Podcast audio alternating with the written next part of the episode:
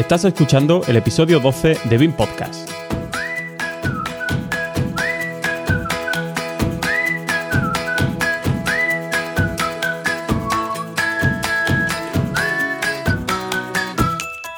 Hoy hablaremos sobre la iniciativa OpenBIM.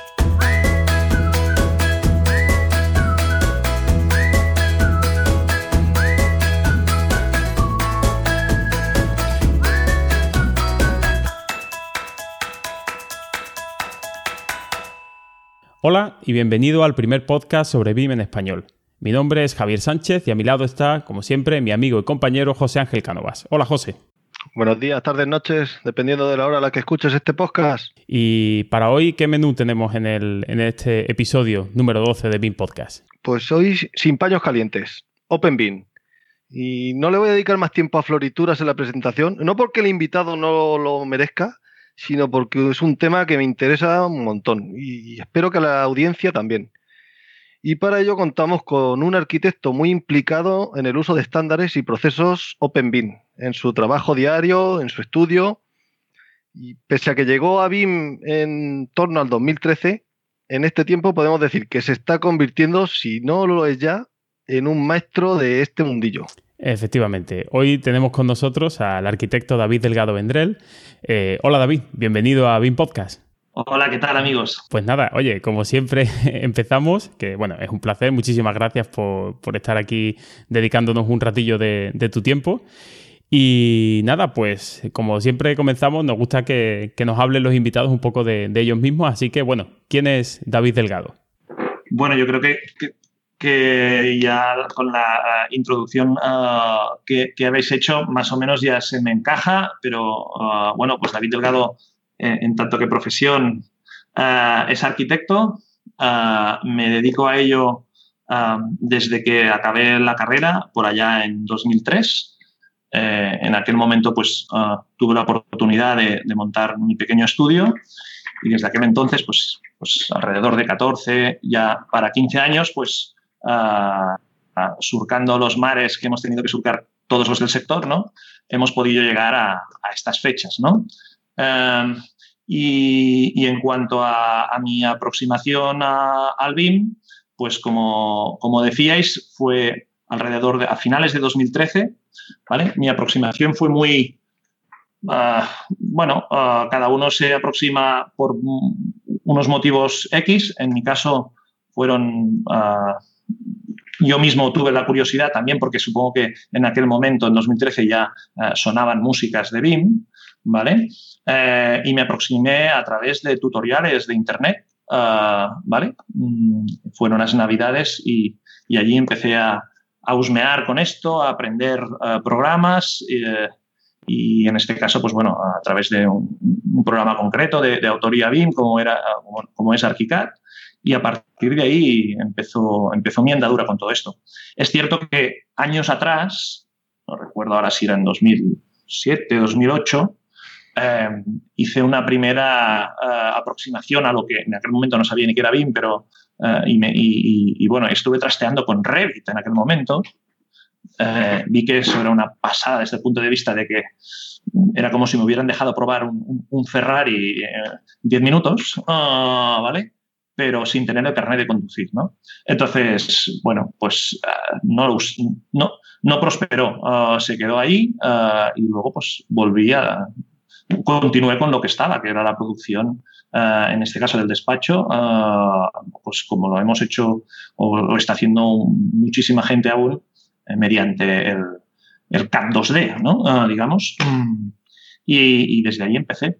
A partir de ahí, pues, pues nada, ah, ah, se basó mi, eh, mi, día a día en esto del BIM en la aplicación mm, a los proyectos que yo iba haciendo. Obviamente no tenía eh, conocimientos más que los que yo mismo iba, eh, no sé, explorando por Internet mayormente, hasta que al cabo de unos meses pues me di cuenta que esto necesitaba un poco más de, algunas pautas que guiaran con un poco más de solidez ese, camino, ¿no? Entonces, pues bueno, pues me aproximé a, una pequeña consultoría, ¿vale? Que me guiaron inicialmente, ¿vale? y bueno, no sé si por mi forma de ser o lo que sea, yo ya quise conducir el, coche por mí mismo, digamos, ah, y bueno, me metí pues muy, con perdón, a saco, ¿vale? Eh, y, nada, y, empecé a, ponerlo en, proyectos reales, lo que le llaman los proyectitos piloto, y, y en base a irlo metiendo en cada uno de los proyectos, mi despacho es un despacho pequeño, eh, se podría decir que es el típico despacho, eh, yo le quiero llamar micro despacho, eh, porque por razones también de crisis me tuve que volver o convertir en un átomo casi, ¿vale? O molécula colaborativa, que le digo yo, como muchos han tenido que hacer. Y, en ese tipo de proyectos es en los que yo he intentado aplicar la metodología. ¿vale? Eh, y, no sé si por un proceso natural o simplemente por, eh, por esta actitud de, intentar siempre eh, a profundizar un poco más, al final pues acabas desarrollando también una, una, doble vertiente de negocio hasta que, bueno, pues a, día de hoy pues está la vertiente como de estudio de arquitectura al uso, ¿vale? Y luego eh, la vertiente como consultoría eh, BIM, ¿vale? Para ofrecer servicios a, otras empresas del sector, como mm. ingenierías, arquitectura o, también constructoras, ¿no? Y nada, esto sería un poco el, resumen, nada, nada peculiar eh, de cómo me, empecé a meter con esto, ¿no?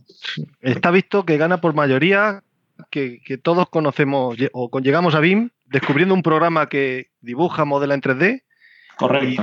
Y, después de ahí vemos que podemos extraer mediciones, que podemos interrelacionarnos con otros programas.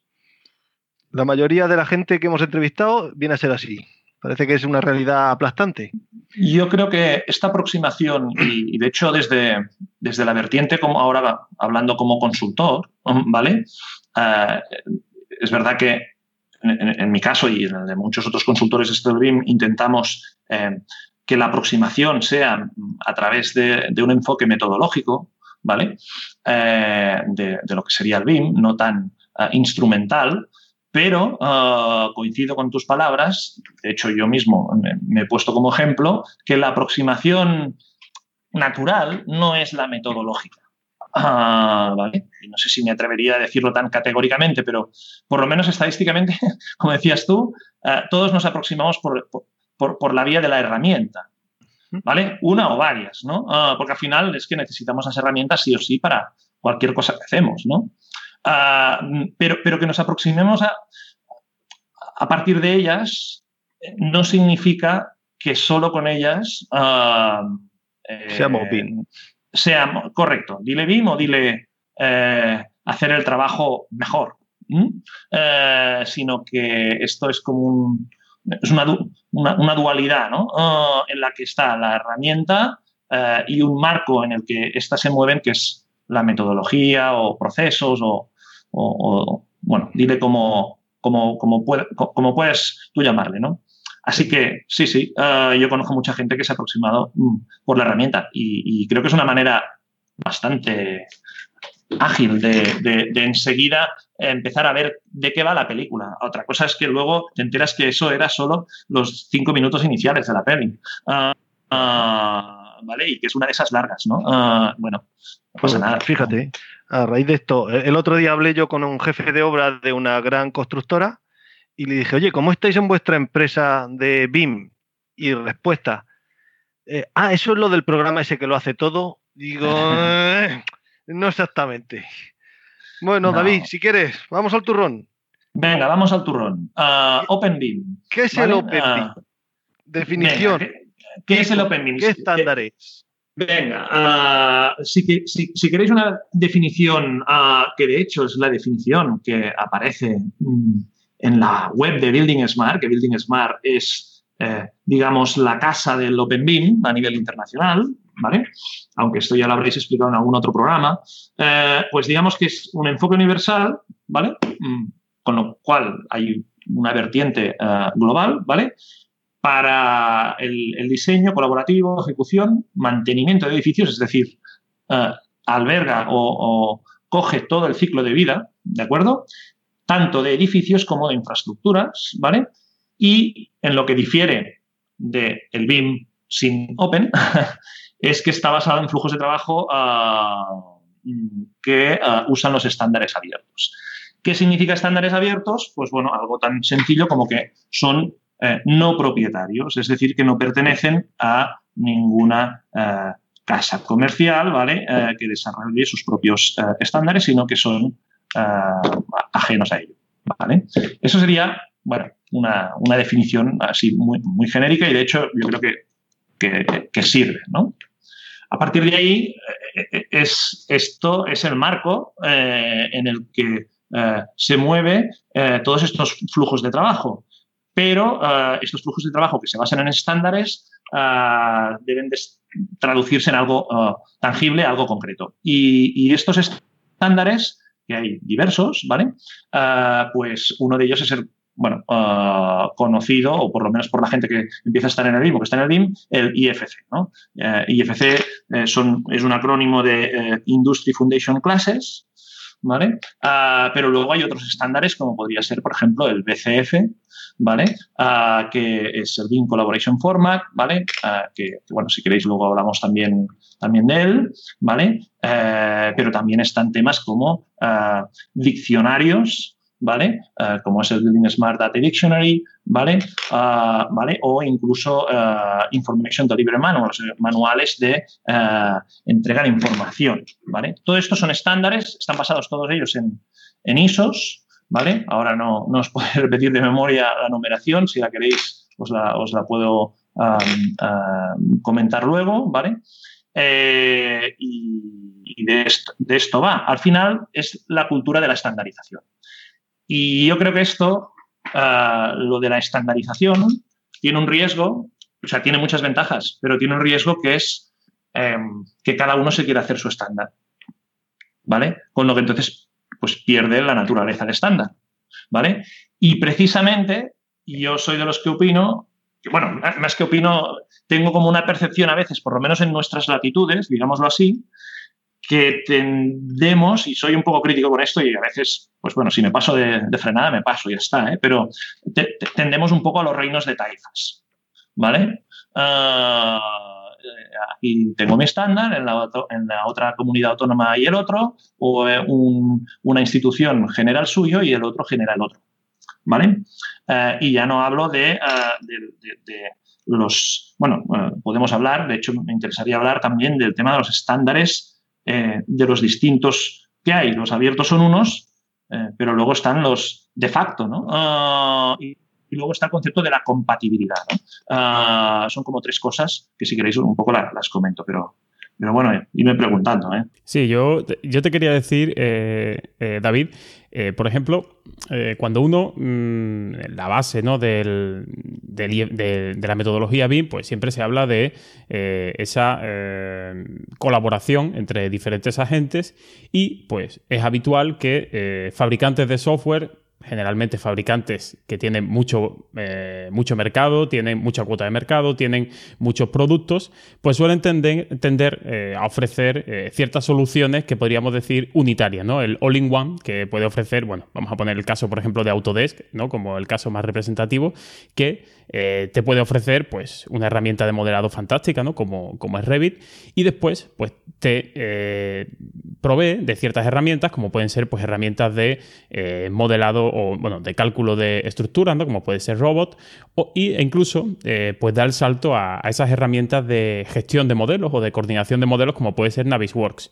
¿Qué diferencia podríamos decir se puede encontrar un usuario ¿no? que apuesta por una solución propietaria, por encerrarse, podríamos decir, entre comillas, ¿no? en una jaula de cristal que puede ser eh, las soluciones de un, de un, proveedor, frente al que apuesta por ese entorno abierto y por esa interoperabilidad mm, libre, podríamos decir, entre, entre diferentes programas? Claro, mm, eh, me, gusta la, pregunta porque tiene relación con lo que precisamente lo último que, he comentado, ¿vale? Que el tema de los eh, estándares abiertos versus el estándar eh, de facto. ¿no? Eh, precisamente, bueno, podría, de hecho, bueno, hablamos del tema de Autodesk, pero podríamos hablar de otros. De hecho, el, DWG, que durante tantos años hemos usado y, se sigue usando, sería esto, sería un estándar de facto, es decir, que un formato de archivo propietario acaba imponiéndose, ¿vale? En un mercado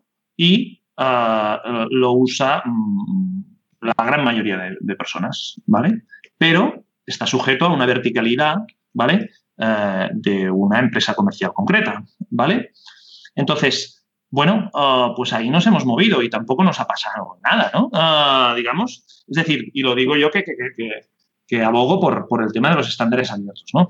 Pero bueno, pero partiendo de ahí, ah, si tuviéramos que decir, oye, ¿y cuáles son las ventajas de precisamente intentar salir, y, salir no quiere decir no estar, sino abrir ventanas, simplemente, ¿eh?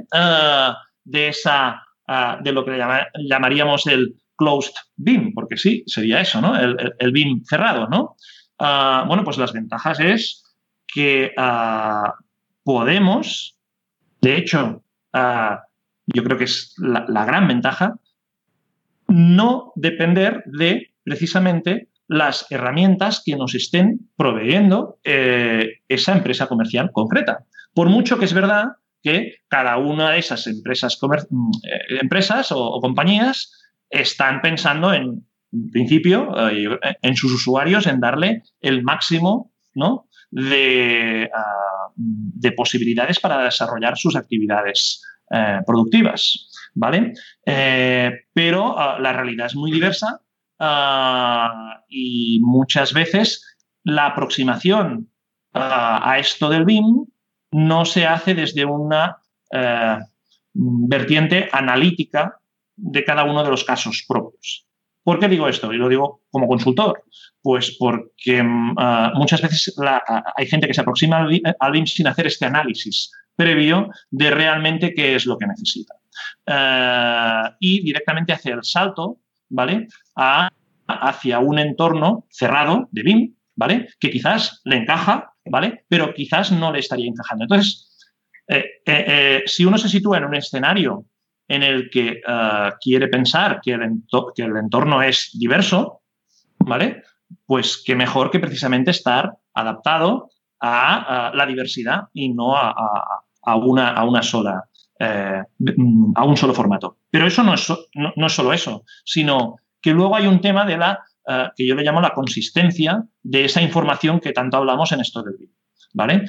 Y yo creo que ahí esto sí que, por parte, yo creo que sí que se hace, pero eh, debemos hacerlo más, de los que de alguna manera divulgamos esto del Open BIM, ¿vale? Es explicar un poco, por lo menos hasta el día de hoy, para que sea, para que sea pensado, que son ya unas décadas, ¿vale? Esto de los estándares abiertos, oh, ¿vale? Y porque si no se comprende esto o no se hace el, pequeño esfuerzo, porque hacemos muchos esfuerzos, ¿eh? lo que ya no nos vendrá de uno, ¿no? Ah, en comprender para qué se ha montado esto o qué se montó de los estándares abiertos, pues quizás no nos entendamos bien y quizás no aprovechemos ah, sus bondades, ah, ¿vale? Entonces, ¿para qué? Pues mm, a, mí me gusta poner unas pinceladas de enfoques, ¿vale? Eh, una de ellas es un ejemplo que quizás bueno, alguna eh, eh, de, de los programas que habéis hecho ya se ha comentado, pero yo creo que es bastante ejemplificador. Ah, PDF es un estándar abierto, ¿vale? El formato PDF, Portable Document Format, ¿vale? Ah, y, normalmente, aunque un PDF todos sabemos que también se puede entre nosotros, ¿no? Trastear, ¿vale? En principio la gente, vaya, que el usuario mayoritario no le da por trastear. Es decir, cuando genera un PDF uh, subyace una voluntad, uh, o por lo menos se, entiende que subyace una voluntad de que aquello que se coloca en el PDF está pensado como para que no sea modificado después, porque precisamente ha habido una voluntad de comunicar, ¿vale? Una información, ¿vale?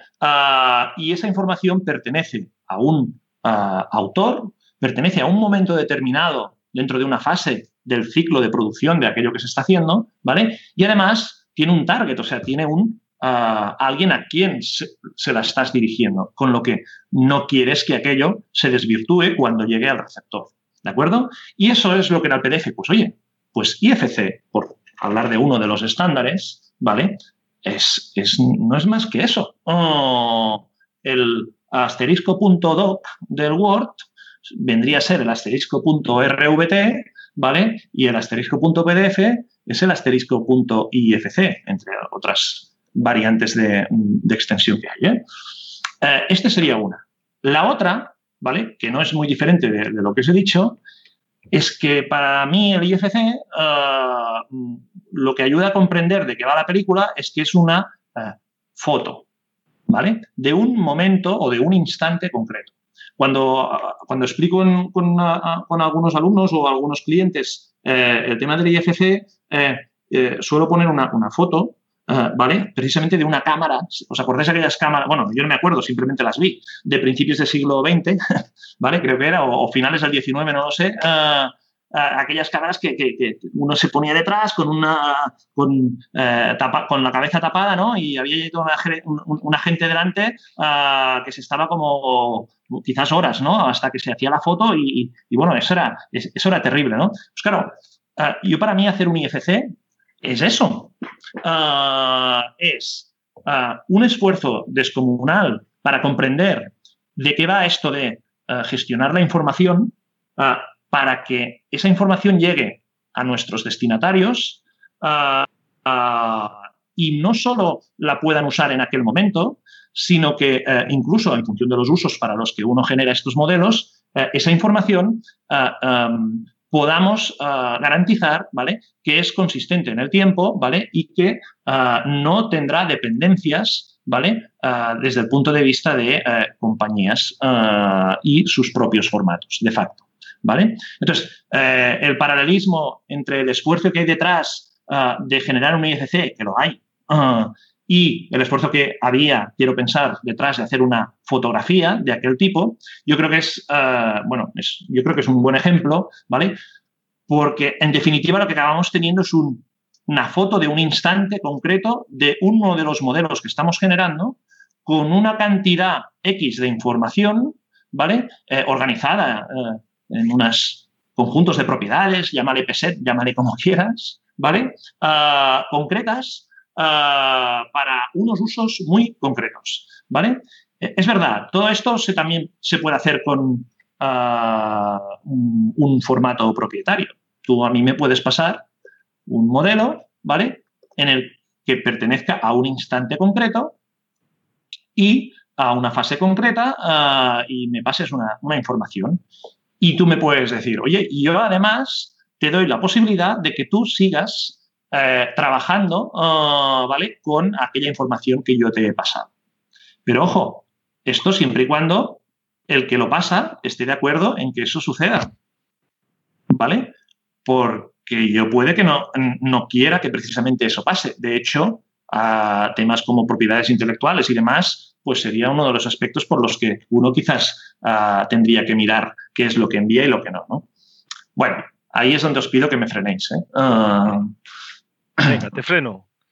Yo entiendo que el, el IFC es el formato abierto de intercambio de archivos en BIM, lo que viene a ser el DXF en dibujo vectorial. Bueno, eh, en el modelado, por lo menos. Salvando las distancias, porque precisamente te he puesto un ejemplo que no es el de XF, sino que es un PDF. Ajá, un ah. formato contenedor. Un formato contenedor que contiene información. Antes lo que pasa es que en el DXF teníamos vectores, líneas, y ahora en el IFC tenemos la, geometría del edificio, ¿verdad? Sí, tenemos, no, no, tenemos solo la geometría, sino que lo que tenemos es ah, información, gráfica y no gráfica. Ah, ¿Vale? Lo que tenemos es información y esa información se traduce en, nodos que al final ah, también son vectores y son líneas y, hay una geometría que, se, puede interpretar. Cada programa tendrá sus, sus formas de interpretarlo, ¿de acuerdo? Y luego esa geometría tiene asociada toda, una, toda la información. Una forma de describir el IFC, ¿vale? Sería entenderlo como si fuera, eh, por ejemplo, una cajonera, ¿vale? en la que tenemos distintos cajones, ¿vale? Y cada cajón tiene sus archivos, ¿vale? Los típicos folders, ¿vale? Y cada cajón es una, lo que llamamos una clase IFC. Una puerta, eh, un muro, un no sé qué, ¿vale? Y, cada uno de estos cajones, ¿vale?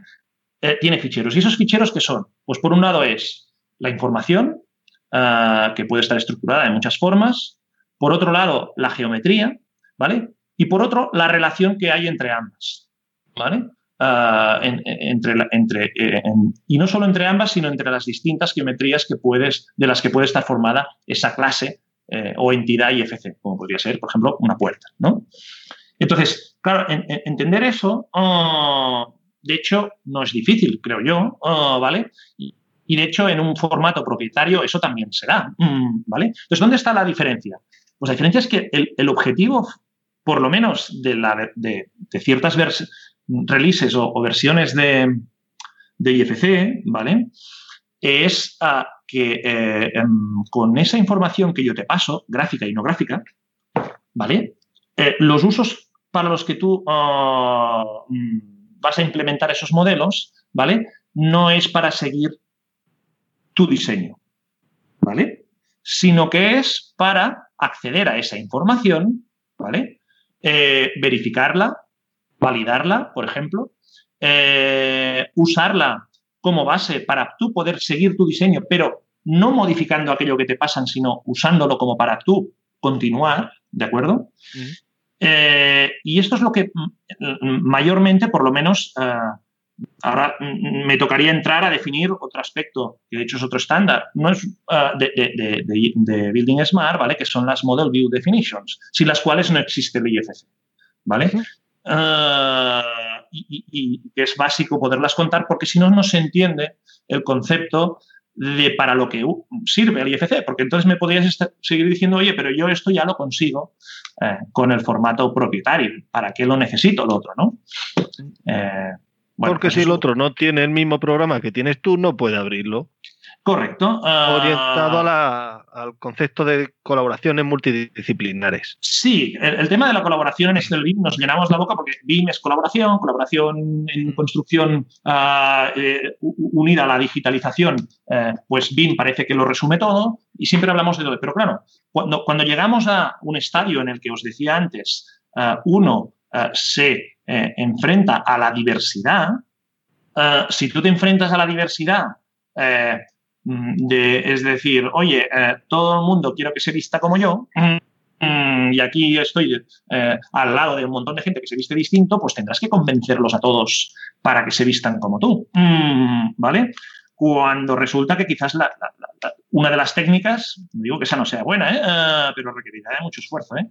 una de las técnicas es la de intentarse, pues, adaptar, sea cual sea la vestimenta. ¿no? Esto puede parecer una, así como una canción de los años así 70, el amor libre y todo esto, pero, pero oye, yo por lo menos mi realidad como pequeño despacho, ¿vale?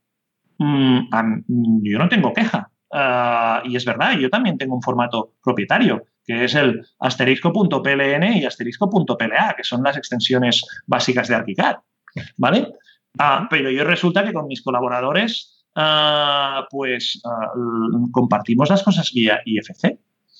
¿Vale? Es verdad, me podéis decir, yo siempre me hago las contrapreguntas yo mismo. ¿eh? Eh, me podéis decir, ya, pero quizás lo haces porque precisamente usas una plataforma que no es de uso mayoritario en las latitudes en las que está. ¿Vale? Bueno, eh, es aquello de que es antes el huevo o la gallina. Ah, ¿Vale? Ah, eh, al final, ah, bueno, las cosas van como van. Yo solo digo que las administraciones públicas se están alineando precisamente hacia eh, el tema de los estándares abiertos. Y no es por una moda, sino que muy en parte está basado en algunos de los preceptos que, os he comentado. Consistencia de datos, no dependencia de formatos propietarios, ¿vale? Y todo esto. A partir de aquí, una cosa es lo que piden las administraciones, es cierto, y la otra es lo que las realidades cotidianas de uno mismo eh, pidan. Bueno, mm, en mi caso se han unido eh, las dos cosas, que mi realidad de uso de herramienta no mayoritaria eh, mm, de alguna forma, pues sí que es verdad, te fuerza a, intentar buscar eh, salidas precisamente a, poder compartir esa información. Y el IFC es para mí, eh, no es que sea la mejor, es que mm, desde el punto de vista de no dependencia de ninguna otra, es la, es la única que hay. ¿Vale? Javier, digo, David. Sí, sí. Permite que te corte. Claro. ¿Dónde podemos encontrar información sobre IFC, sobre el formato? Porque realmente es un formato de texto generado desde un modelador normalmente, ¿verdad? Que se puede abrir con cualquier editor de textos. con, un blog de, con, un blog de notas. De hecho, es un, archivo de texto plano, eh, ¿vale? Lo que Pero en las pocas pruebas que yo he hecho, el, eh, una habitación, un simple rectángulo con una puerta, un hueco generado con Revit, no tiene la misma estructura interna que el que genera Allplan. ¿Me entiendes? Sí. Y los dos es un rectángulo de cuatro paredes de 5 por 4 con dos metros y medio de altura. Bueno. Pues, pero por... sacamos información de eso? Porque la mayoría está en inglés y para preparar el programa entre tu blog en catalán, tu LinkedIn en inglés. Sí, sí. No, no. Eh, bueno, no, de momento tenéis ah, o tenemos ah, la suerte de que en España, ¿vale? Existe un capítulo, un chapter, ¿vale? De Building Smart, ¿vale? Que es buildingsmart.es, ¿vale? Eh, la página web. Y, es la delegación, por decirlo de algún modo, ¿vale? De Building Smart International, que es ah, quien ah, aboga por precisamente el Open BIM, ¿vale? O sea, ahí ya tendríamos una primera puerta de acceso. Ojo, ¿a qué? ¿Vale? Ah, es verdad y que la mayor información, de hecho, hay muchísima información sobre el tema de los estándares abiertos y IFC está una, en inglés. ¿Vale? Y está eh, en la web de Building Smart, que es como un universo en sí mismo. ¿Vale? Y además está a un nivel técnico eh, elevado o bastante elevado, donde la informática eh, es el oxígeno que se respira allí. ¿Vale? Y, claro, esto hace que a los usuarios finales esto pues cueste llegar. Entonces, a tu pregunta de dónde podemos encontrar, pues yo creo que ah, más que responderte concretamente, intentaré esquivar, no, no esquivar, sino decirte, oye, ah, eh, para los usuarios españoles que quieran aproximarse al tema del, ah, de los estándares abiertos, uno, la puerta principal es el capítulo de Building Smart en España, ¿vale? Y a partir de ahí, Ah, se abre, bueno, entras a un entorno en el que hay ah, multitud de usuarios, ¿vale? Que son precisamente ellos, yo podría ser uno de ellos, pero yo estoy eh, conectado a un montón más, ¿vale? Que están en sus días a días con el tema del IFC. Y es precisamente a través de ellos, con la facilidad que nos dan las redes sociales, y yo soy un, bueno, un usuario atroz de, ellas, ¿vale? Ah, las uso un montón, bien y mal, pero las uso, ah, ¿vale? Y, ahí está la fuente de información. Claro, es, verdad que a veces estamos acostumbrados a digerir según qué información de una manera muy eh, paquetizada o empaquetada, ah, ¿vale? Enlatada. Y es verdad que el IFC pues no viene enlatado. Yo soy el primero que, muchas veces he hecho en falta que venga un poco más enlatadito, porque caramba, ah, para comerse según qué cosa de, los estándares abiertos hay que haber ah, descansado bien antes. ¿eh? Ah, pero yo creo que cada vez hay más gente o somos más gente las que estamos, los que estamos ahondando ¿vale? en ello y a través precisamente nuestro, una de nuestras labores, aparte de intentarnos ganar la vida con nuestros negocios o nuestros trabajos, es, eh, es traducir ¿vale? Aquello que es quizás un poco complejo o que asusta un poco uh, acercarse a, un lenguaje un poco más eh, eh, llano, ¿vale? Y lo hacemos a través de, la divulgación, como puede ser este propio programa que, os agradezco que, nos deis esta oportunidad, ¿no? O sea que este sería, esto es lo que hay, porque lo demás es, una, perderle el miedo al inglés. Yo creo que esto, aunque os puede parecer una obviedad, en nuestras latitudes, vuelvo a repetir, es aún una lacra, ¿vale? Ah, a mí me gustaría ir a congresos, y mira que los hay, ¿eh? Ah, y charlas y cursos que no tienen una voluntad de ser internacionales en los que se estuviera dando los contenidos solo en inglés. Solo en inglés, digo, ¿eh? Y no porque no me gusta el español o el catalán. Ya me gustan, claro que sí. Pero, pero no se dan porque sabemos que el sustrato que tenemos de usuarios no dominamos el inglés en general. Y claro, eso hace que entonces la cantidad de información, ya no de IFC, sino del BIM en general que hay en el mundo, está en inglés. Ah, y yo lo siento mucho, pues, pues a la gente le, nos da o le da pereza a profundizar en temas que están en inglés cuando en otras latitudes pues no tienen ningún tipo de dificultad uh, cambiar de una a otra o incluso hacer una mezcla entre ambas. Aquí si no nos lo dan facilico, no, eh, pues no, no, no, no, nos embarramos. Pues chicos, uh, el barro está allí, tú mismo. Pues sí, pues yo, eh, enlazando un poco ¿no? con la, petición que, que, decía José, ¿no? de una documentación un poco más, más accesible sobre el IFC, pues eh, antes de, de, empezar a grabar estábamos comentando un poco que, bueno, yo gracias a, David, a seguirlo en redes sociales, pues conocí precisamente eh, la web de un, estudio de, de, arquitectura británico, si mal no recuerdo, en el que pues eh, tienen un blog eh, dedicado específicamente a BIM, a BIM concretamente a ArchiCAD y eh, tra eh, trata mucho el tema de, de, del IFC. Es el blog de, eh, del estudio Von Bryan y, si mal no recuerdo, ¿no? el que escribe es Rob Jackson, es el, el, que suele editar, que tiene bastante información sobre el tema de cómo se debe construir un IFC o cuáles son un poco buenas prácticas ¿no? a la hora de, meter, de construir ese IFC, porque, como bien decía José, a veces un mismo IFC con una simple habitación puede resultar que un modelador lo haga de una forma, un archivo que ocupe pues un par de megas, otro modelador hace que ocupe 25 mm, megas y normalmente suele ser porque no estamos entendiendo ¿no? realmente eh, qué información estamos mm, mandando a ese IFC y cómo la, la estamos estructurando. Y de forma, eh, hace poco, pues conocí otro, otro blog, en este caso de un británico llamado eh, Tim Davis, se llama eh, Constructing Data, .wordpress.com, dejaremos, todos estos enlaces los lo dejaremos en el post.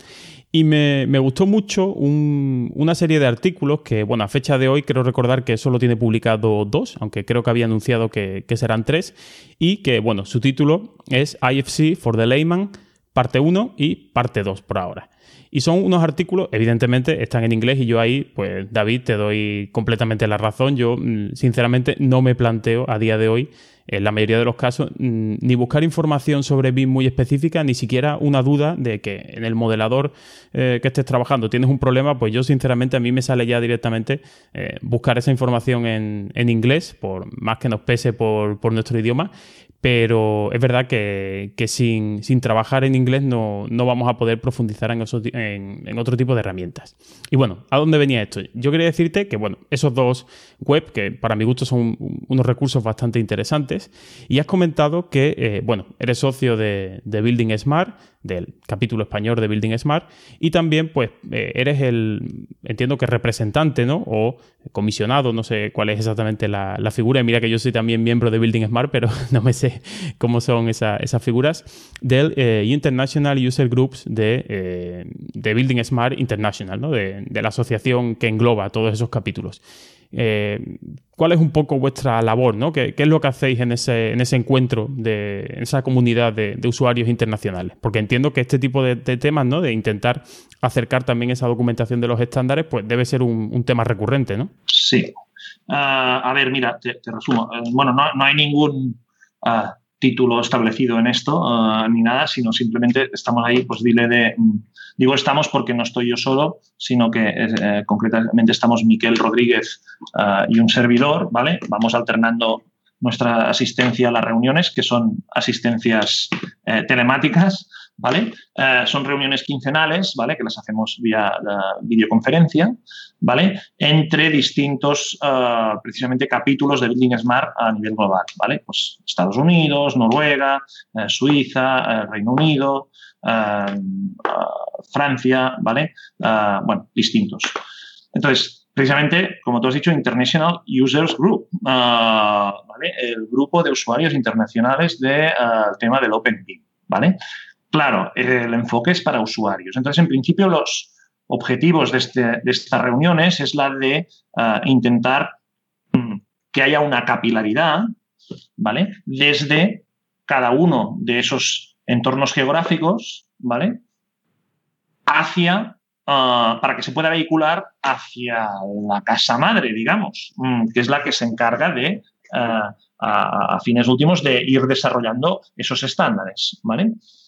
Y bueno, pues ahí bienvenidos a, la colaboración internacional, en el sentido de que los noruegos no, nos, no se parecen en nada a, nosotros y nosotros no nos, parecemos nada a los suizos, más allá de los distintos ritmos de implementación nacional del BIM que pueda haber en cada uno de esos territorios. Y digo esto porque, bueno, llevo unos meses allí, ¿vale?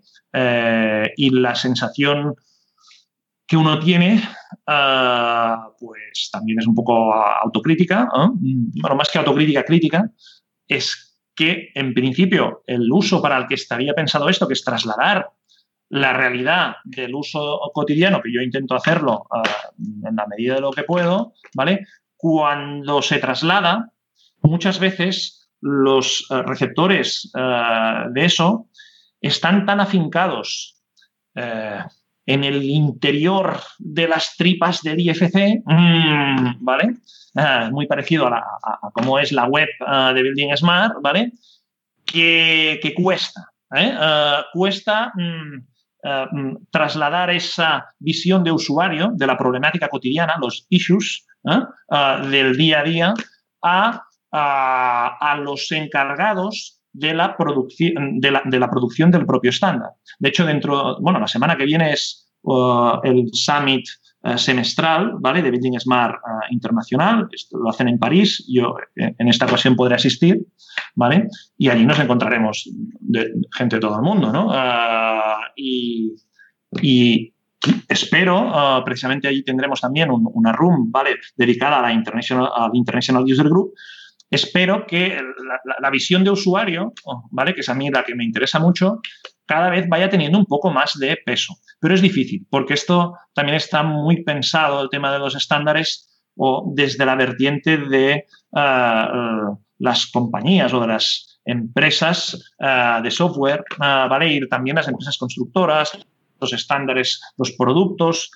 Entonces, el usuario es uno más ahí, ¿no? Ah, entonces, bueno, hacemos una, intentamos hacer esta labor, ¿eh? la de hacer la de tener ah, la oportunidad de trasladar todas aquellas dudas que el usuario de a pie del BIM en nuestro territorio pueda tener, ah, vehicularlo a través de Building Smart Spain, ¿vale? Y allí, pues, coger todo aquello y trasladarlo a el foro internacional. ¿Vale? Este es el enfoque básico. A partir de ahí, pues bueno, ah, eh, que la gente lo vaya conociendo, que cada vez pues, haya más gente que se aproxime a, Building Smart, ¿vale? Eh, y, nada. Pues yo precisamente acabo de, recordar otro, otro sitio de recursos que me, sorprendió bastante y es eh, la web de la Autodesk University. Tiene bastantes cursos y recuerdo que precisamente eh, la gente de Von Bryan eh, estuvieron allí dando hay bastantes cursos en, gratuito, incluso, bueno, aunque sean versiones antiguas, realmente, bueno, versiones antiguas, entiéndase antigua por versiones de 2013-2014.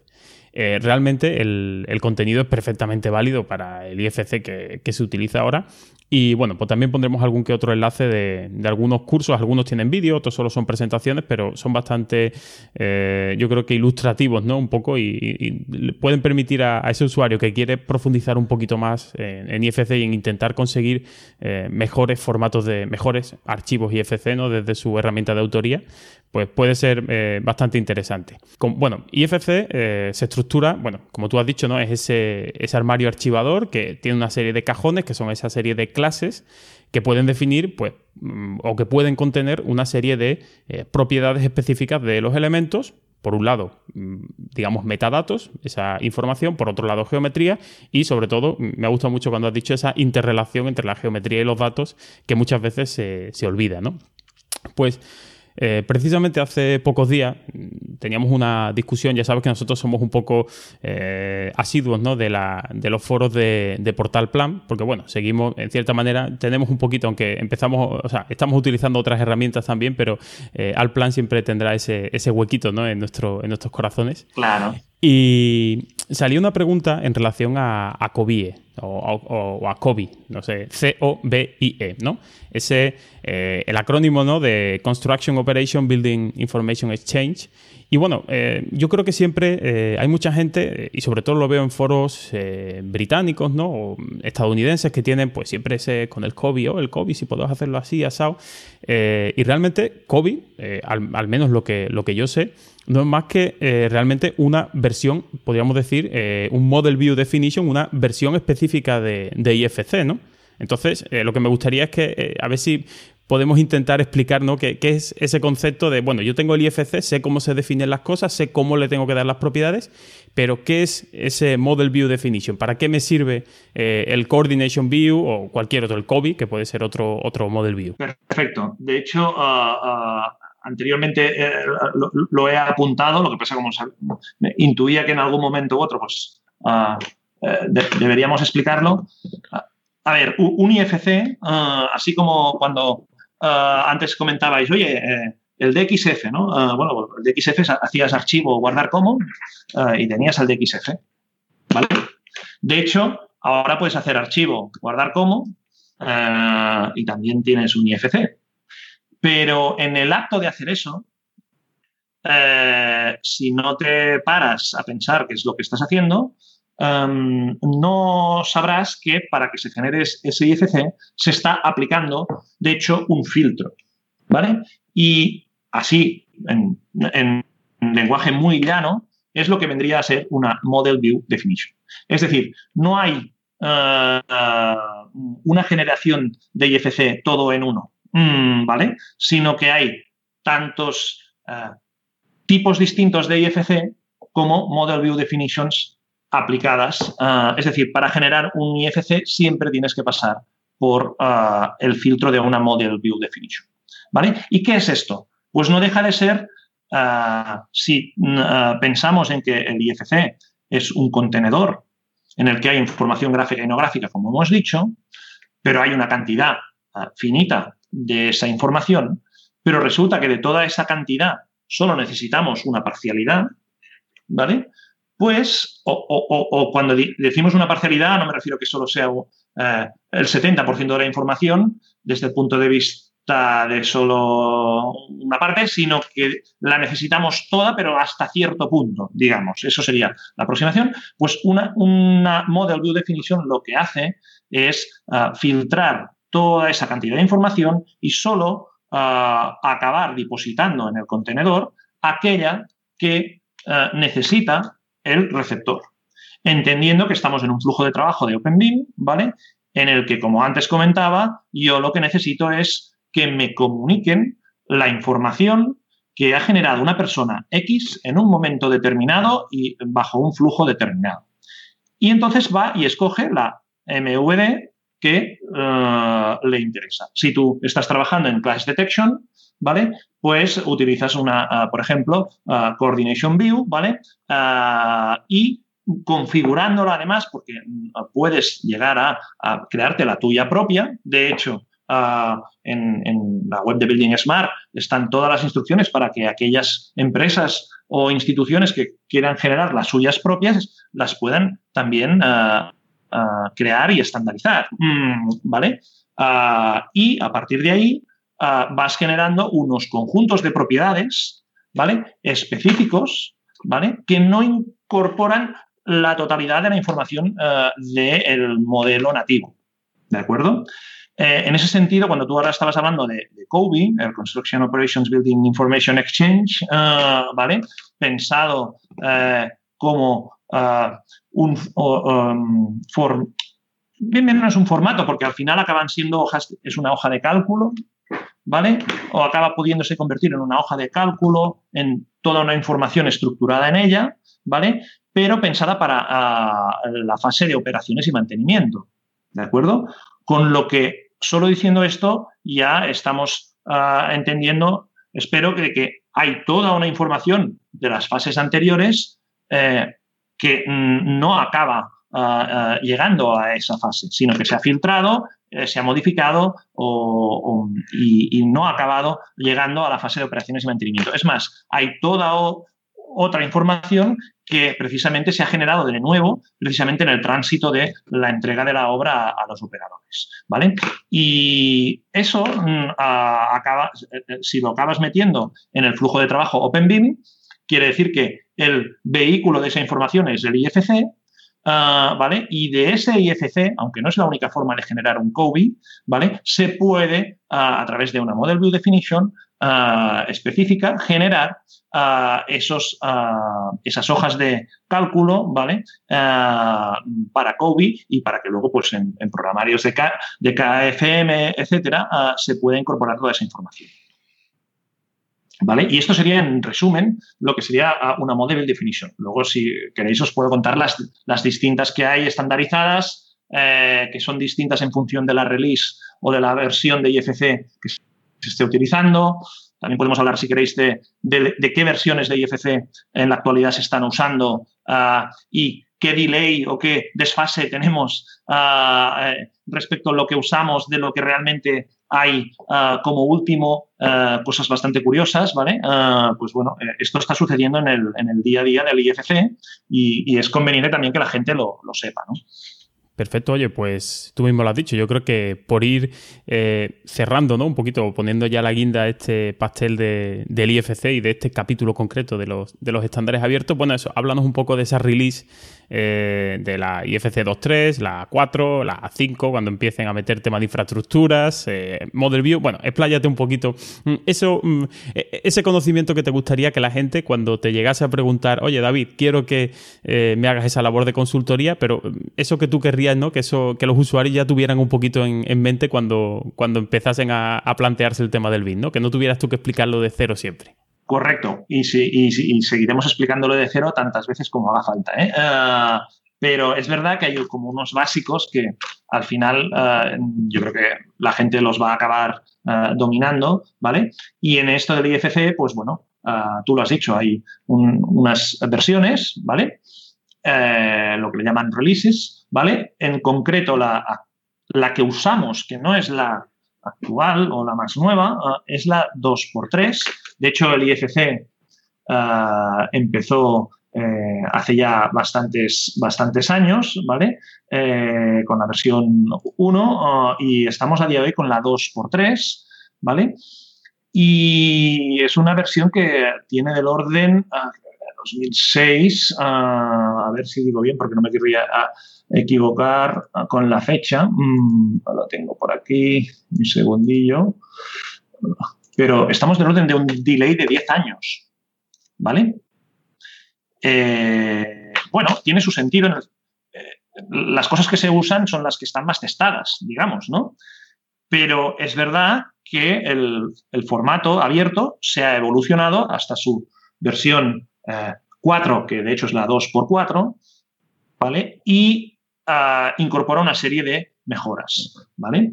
Eh, es verdad que no son unas mejoras eh, eh, muy disruptivas, ¿vale?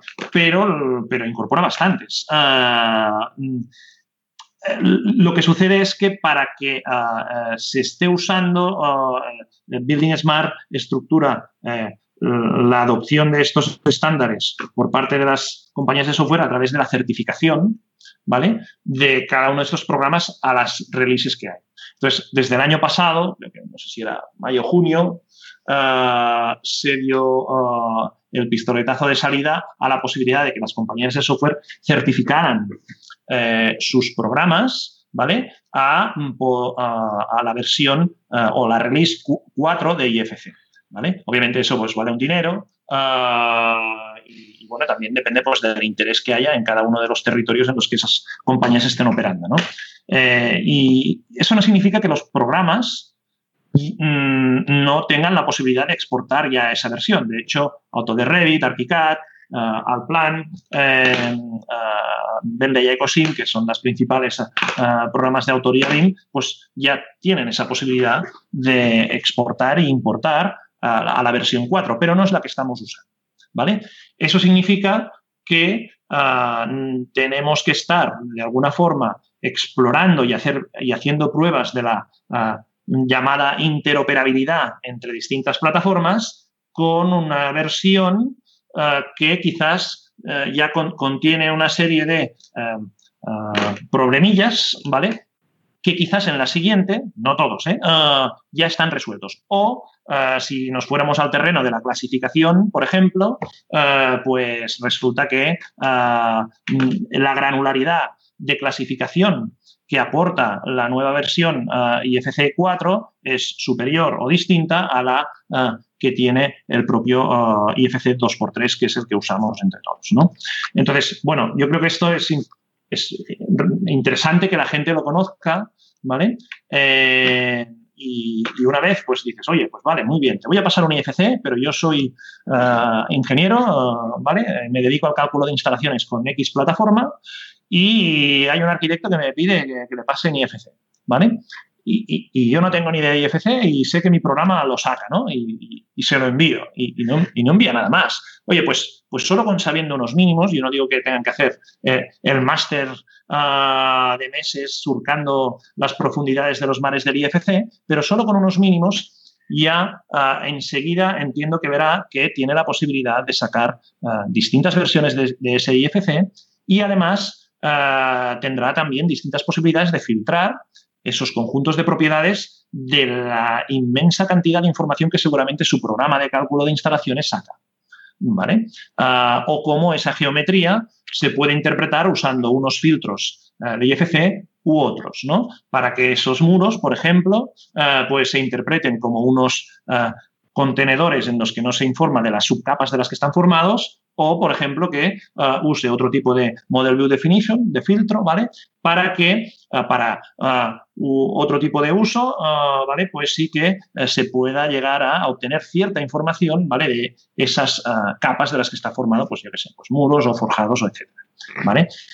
Y esto es un poco lo que eh, intentamos esos mínimos, ¿vale? Es como una especie de gramática básica que hay que saber de eso luego puedes saber muchas más cosas y entrar ya en, las clases IFC, en los predefined types y demás, que eso ya es para cuando estás en. Ya, ya tienes el carnet de buzo. Madre mía, me lo has dejado cristalino.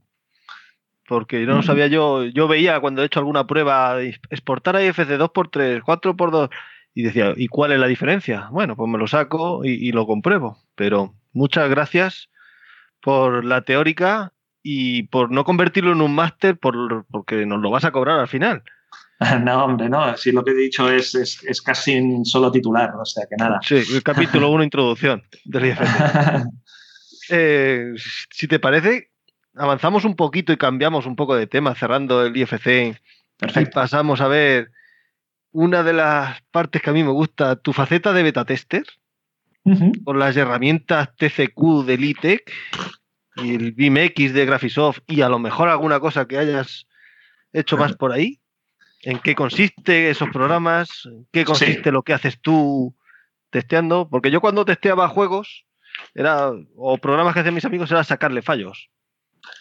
Sí, de hecho, de hecho, bueno, pues no, hay ninguna novedad en esto, ¿eh? creo yo, ¿eh? Ah, que es sacar fallos, pero con un ánimo eh, constructivo, constructivo. Obviamente, obviamente, porque si no, no te dejarían ser beta tester.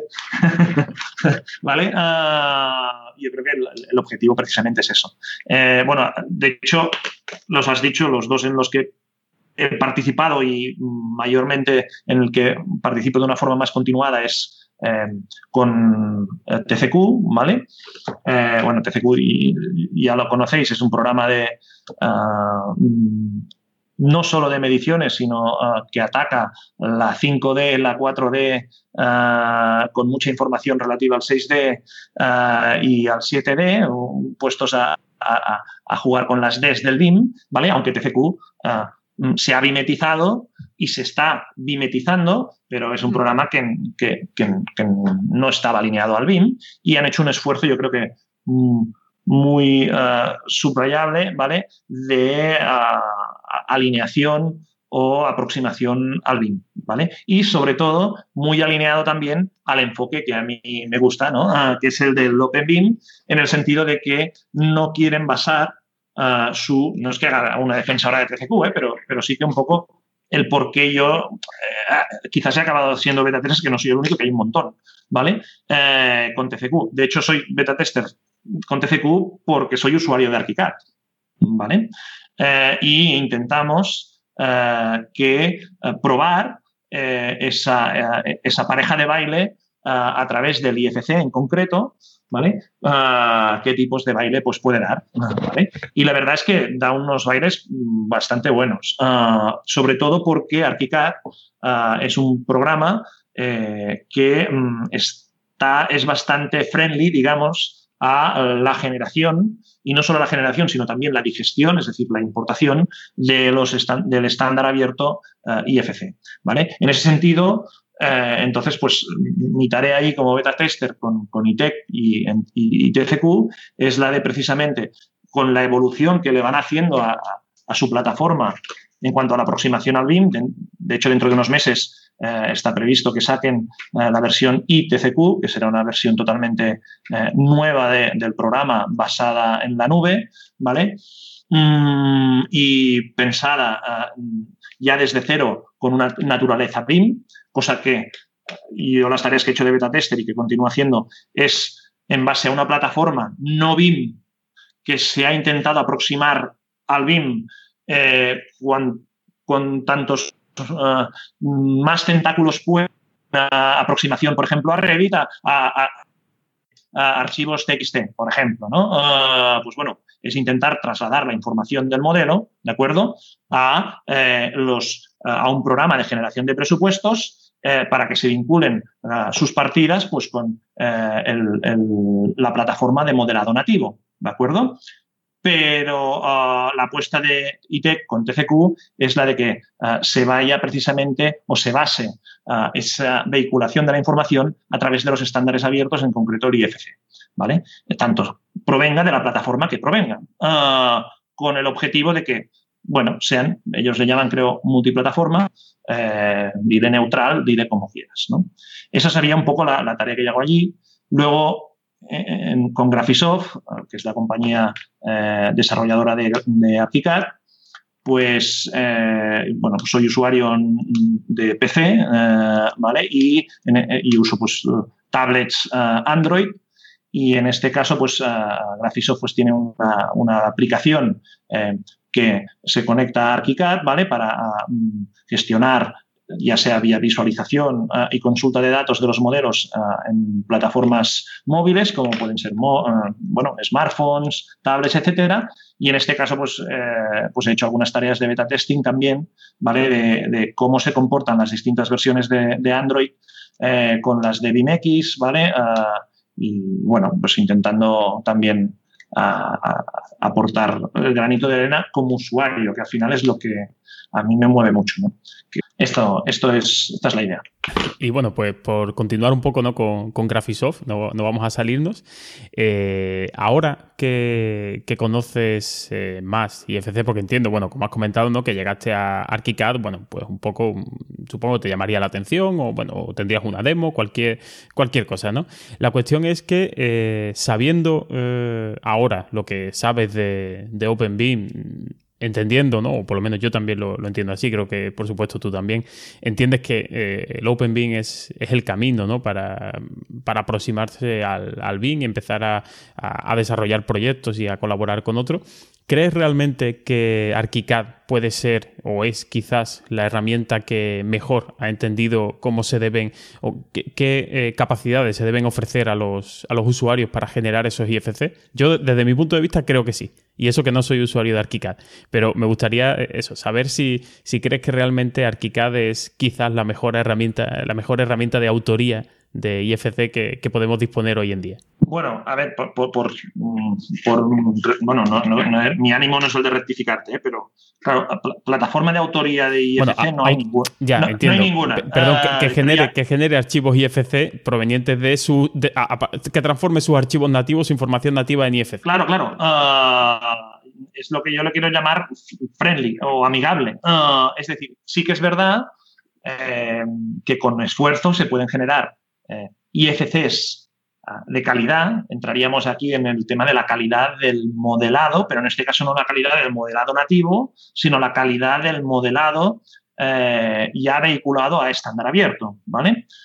Eh, entendiendo este objetivo, para mí, no porque sea usuario, pero sí, claro, como lo soy y lo conozco, eh, pero porque también conozco, aunque no tengo el mismo nivel de expertez con otras plataformas, con Ready, por ejemplo, eh, pero sí eh, estoy, bueno, nos toca estar rodeados de, los usuarios que usan las plataformas masivas, ¿vale?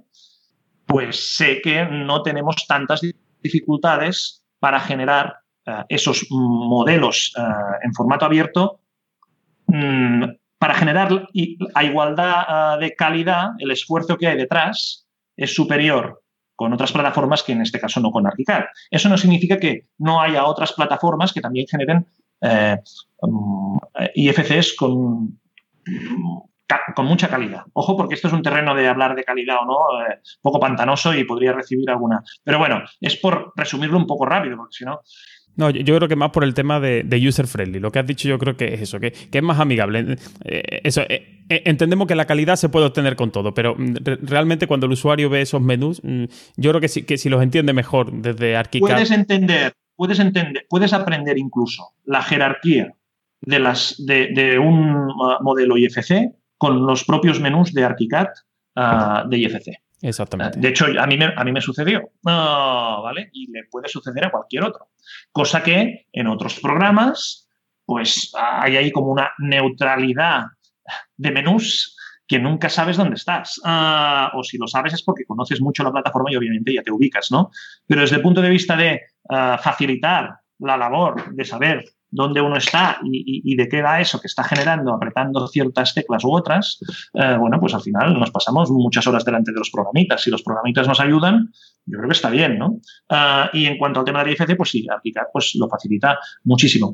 Pero ya no solo a generarlos de una manera rápida o fácil, sino a realmente poder explorar con mayor, eh, yo le llamo granularidad o con mayor profundidad lo que de lo que realmente eh, está formado el IFC. Eh, para esto tendríamos que entrar a detalles como es, por ejemplo, la, propia clasificación que el propio formato IFC aporta al modelo.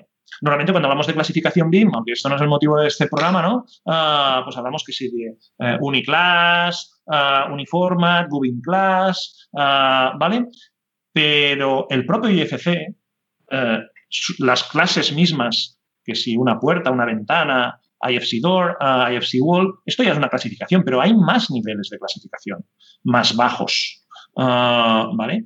Entonces, si la plataforma o plataformas que estás usando eh, no te facilitan o incluso no te permiten o te lo permiten, pero de forma limitada, uh, el poder llegar a ese nivel de clasificación, pues de alguna forma estás como infrautilizando ¿vale? El potencial que te aporta este vehículo de formato abierto. Y claro, este tipo de cosas sumadas todas ellas es lo que acaban pues un poco, y es lo que intento por eso desmitificar, ¿no? Es que el IFC no funciona, ¿no? Oye, pues el IFC funciona o no funciona tanto más o tanto menos que cualquier otra cosa.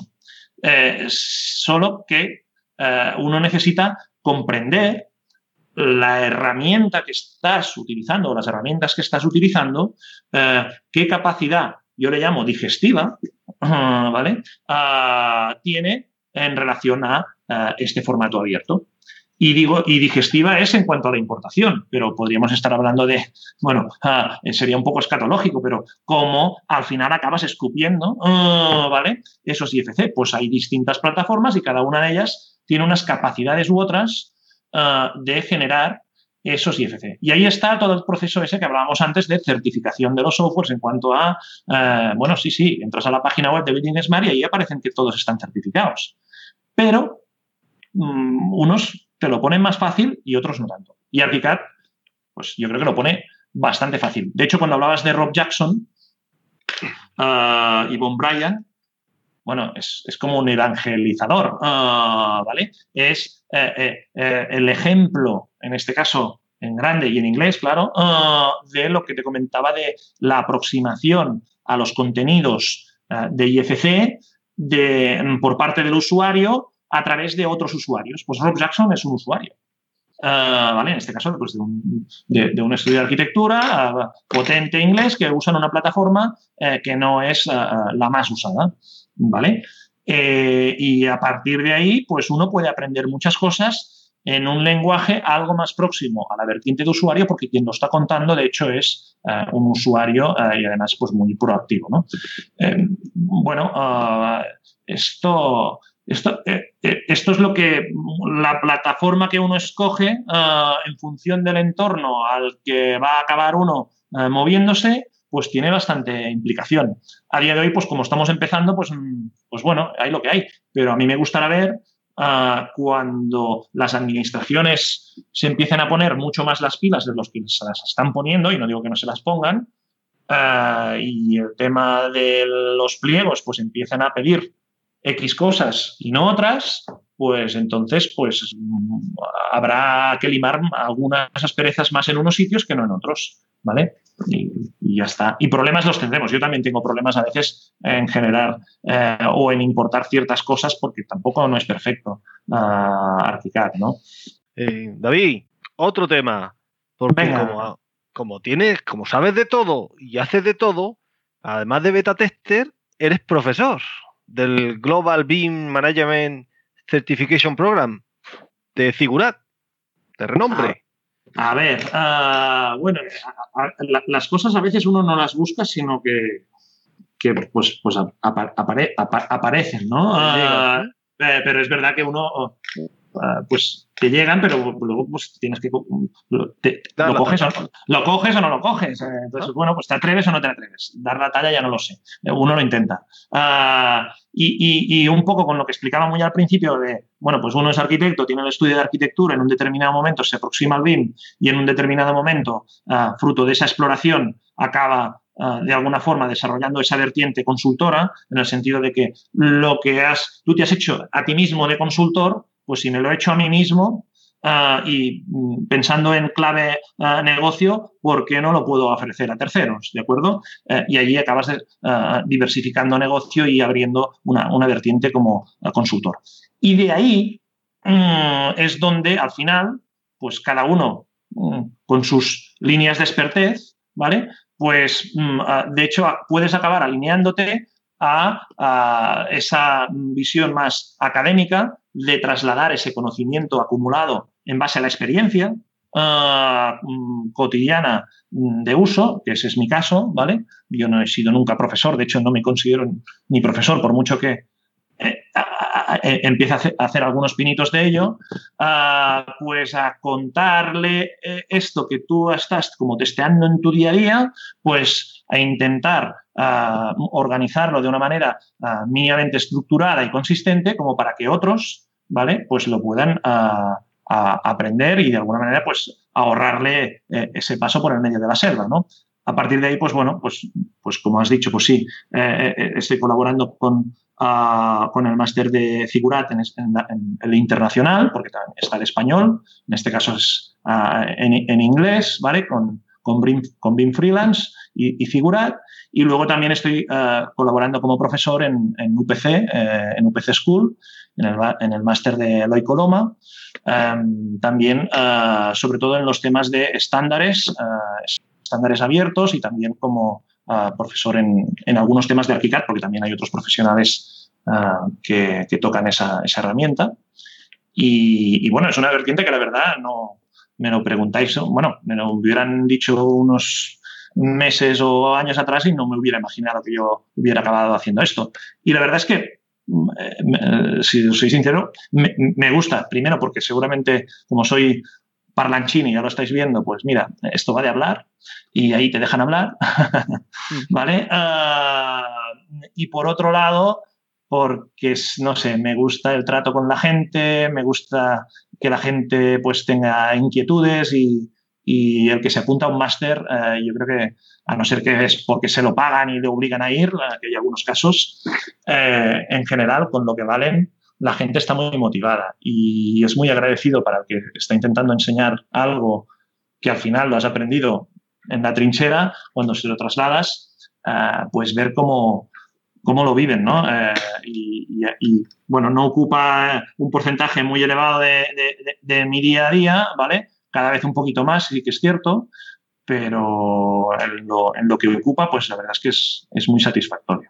Y bueno, y otra, siguiendo esa, te, vas a ganar aquí una fama de, culo inquieto importante, ¿eh? de, aparte de Parlanchín, que me parece genial, oye, todo lo que estás contando, pues eh, hemos escarbando un poquito más ¿no? en, esos perfiles de redes sociales, en, LinkedIn, en, eh, por internet en general, pues también descubrimos que, que perteneces al grupo de usuarios BIM de, de Cataluña, ¿no? Un grupo que mm, creo que es de los, o, parece, de los más eh, activos dentro del panorama español y bueno, quería que nos contaras un poco qué, trabajo estáis desarrollando allí en ese grupo de usuarios BIM de Cataluña. Y bueno, antes que has mencionado ese Gubin Class, esa clasificación que habéis eh, desarrollado vosotros, pues bueno, cuéntanos un poquito más si eh, habéis partido desde cero eh, o habéis tomado como referente algún sistema de clasificación. Mm, explícanos un poco qué es un sistema de, clasificación también. No sé. Que, véndenos un poco el, trabajo que estáis desarrollando allí en el GubinCat hoy aquí estamos desarrollando también el rol de, comercial, aunque, aunque en, este caso no hay nada, no hay nada que vender ah, cobrando, o sea que no hay problema. Ah, no, a ver, mira, Gubincat es un grupo de usuarios, ¿vale? La vertiente usuario que ya tanto he hablado ahí, ahí se da, ah, y en mi territorio, que en este caso es Cataluña, pues al final intenta buscarse pues como aquel empresario que intenta ver a, qué otros empresarios tienen sus mismas inquietudes y acaba asociándose a, una asociación empresarial o aquel que tiene una tienda a la unión de, de tiendas del pueblo X, pues lo mismo pasa con los usuarios BIM. Entonces, en función del territorio en el que estés, pues, pues tienes unas posibilidades u otras y por lo que sea, pues aquí en Cataluña, pues bueno, eh, eh, eh, hace unos años, pues Ah, yo no estuve al principio, pero hubo unos usuarios que tenían esta inquietud ah, de juntarse simplemente para compartir mm, su día a día y, bueno, y ahí empezaron las andaduras de, de ¿vale? Yo me incorporé al cabo de un año y pico, ¿vale? Y, desde aquel momento, pues, pues bueno, vi que eso era un ecosistema eh, casi perfecto, mejor que apuntarse a cualquier máster y, eso que abogo a que la gente se apunte a los másters, ¿eh? ah, pero es una pasada, ah, porque allí se dan ah, una serie de intercambios de conocimiento basados en la práctica cotidiana de gente que está abriendo selva cada día y en disciplinas muy distintas, porque se, eh, mm, se, juntan gente o nos juntamos pues arquitectos aparejadores, ingenieros eh, mm, eh, agrónomos, ingenieros de caminos, informáticos, ¿vale? gente de, de, todo tipo y con unas aproximaciones a esto del BIM muy distintas. Y esto, en su momento, pues bueno, acabas, bueno, acabas, empiezas muy así a, lo, a, lo, tonto y por lo que sea, pues ha ido evolucionando hasta que, yo resumo mucho porque es una cosa muy reciente, acabamos de transformarnos en asociación, ¿vale? Cosa que hasta ahora, pues, pues bueno, éramos, de hecho, queremos continuar, continuar siéndolo un grupo muy transversal, abierto, ¿vale? a todo el mundo, ¿vale? Para que a todo aquel que tenga inquietudes con, con el BIM, pues se pueda aproximar. Claro, este sustrato ah, de práctica trasladada eh, eh, a un grupo, de práctica cotidiana trasladada a un grupo, hace que eh, en algún momento, pues puede que se planteen proyectos, ¿vale? En el, en el seno eh, de, las reuniones, en este caso que hacemos, pues eh, mm, eh, bimensuales, etcétera. Bueno, esto tendríamos que explicar cómo funciona el grupo y no es el caso, pero estos proyectos que puede que se acaben planteando, pues de alguna forma pueden dar incluso resultados tangibles y uno de ellos fue, y lo has tú mencionado, un sistema de clasificación BIM, ¿vale?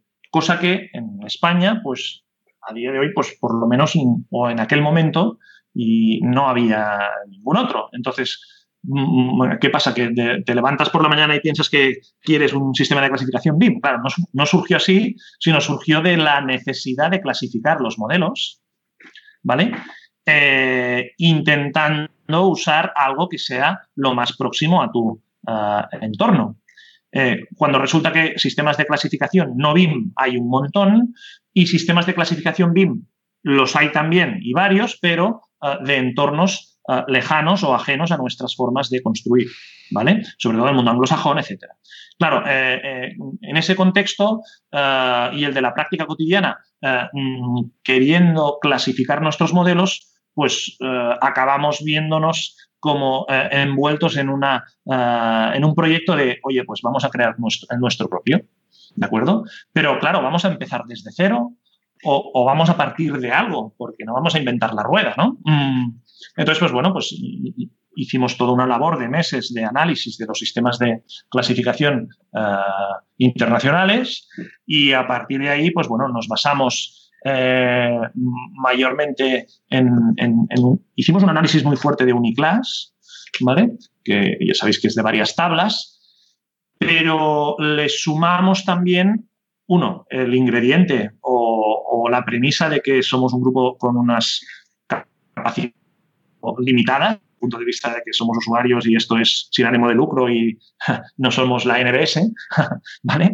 Eh, con lo que lo de multitabla pues no podía ser, de hecho tampoco lo que queríamos era buscar un mínimo a partir del cual como pudiéramos clasificar nuestros modelos con independencia de la fase a la que eh, pertenezca el modelo que estamos generando. Y llegamos a la conclusión que una forma de conseguir eso era eh, basar el sistema de clasificación en la función principal de los elementos, ¿de acuerdo? Eh, entonces, lo que buscábamos era que, por ejemplo, si clasificamos un pilar, ¿vale? Pues el código de clasificación de ese pilar y su descripción, pues pueda ser el mismo tanto si estás en una fase temprana de anteproyecto, básico ejecutivo, licitación, obra, seguimiento económico o entrega. Que ese pilar siempre puedes llegar siendo el mismo con ese sistema de clasificación. Costa que con otros sistemas de clasificación tú clasificas un pilar eh, en una fase muy temprana de, eh, de, proyecto y al igual ese pilar, pues simplemente dices que es un pilar, pues no sé, pilar y punto. Pero luego ese mismo sistema de clasificación te obliga a que, a que digas que ese pilar es de hormigón. ¿Vale? Y eh, en una fase de eh, eh, operaciones de mantenimiento te dice que ese pilar es de X años o que tiene una periodicidad de, de tenerlo que mantener pues de cada X tiempo. ¿vale? Eso no lo buscábamos, sino que buscábamos, ya que no teníamos nada, pues como mínimo vamos a intentar que haya algo que podamos usar nosotros en, nuestros día, en nuestro día a día, ¿vale? Para que en nuestros modelos podamos empezar a poderlos clasificar y con una forma ah, más o menos que nos la sintamos propia en el sentido de que proviene de una manera de construir ah, eh, como la nuestra. Y en ese sentido lo que hicimos es un poco intentar ah, beber también de la aproximación por oficios Ah, de, que, de hecho los propios bancos de precios ah, en nuestro país pues también ah, nos proporcionan, pero intentando filtrar a esto que os comentaba de el criterio de función principal. Es decir, que un pilar le puedas continuar diciendo pilar al final de la obra porque no estás diciendo que es de hormigón o de acero, sino que estás diciendo que es un elemento transmisor de cargas, de, cargas eh, de forma puntual, por ejemplo. ¿Vale? Eh, pues esto es lo que, en lo que se basa nuestro sistema de clasificación. Entonces, bueno, eh, nos guiamos a ello, tanto fue así que, eh, pues bueno, hubo una aproximación a una necesidad similar por parte de una empresa pública catalana, a infraestructuras.cat, para que se llegara a adoptar este sistema de clasificación e incorporar en en sus, en sus pliegos. ¿vale? Y de hecho ya es, ya es así. Hace pocas semanas se publicó, bueno, hace unos meses se publicó una primera guía y luego hace unas semanas pues ya se publicaron los manuales de infraestructuras en los que pues, bueno, ah, se incorpora ese sistema de clasificación como mm, una de las muchas otras cosas que también se piden en esos pliegos. ¿no? y la verdad es que pues, estamos muy orgullosos, pero claro, eso no acaba aquí, porque en el momento que generas eso, pues hay que mantenerlo ah, y hay que actualizarlo.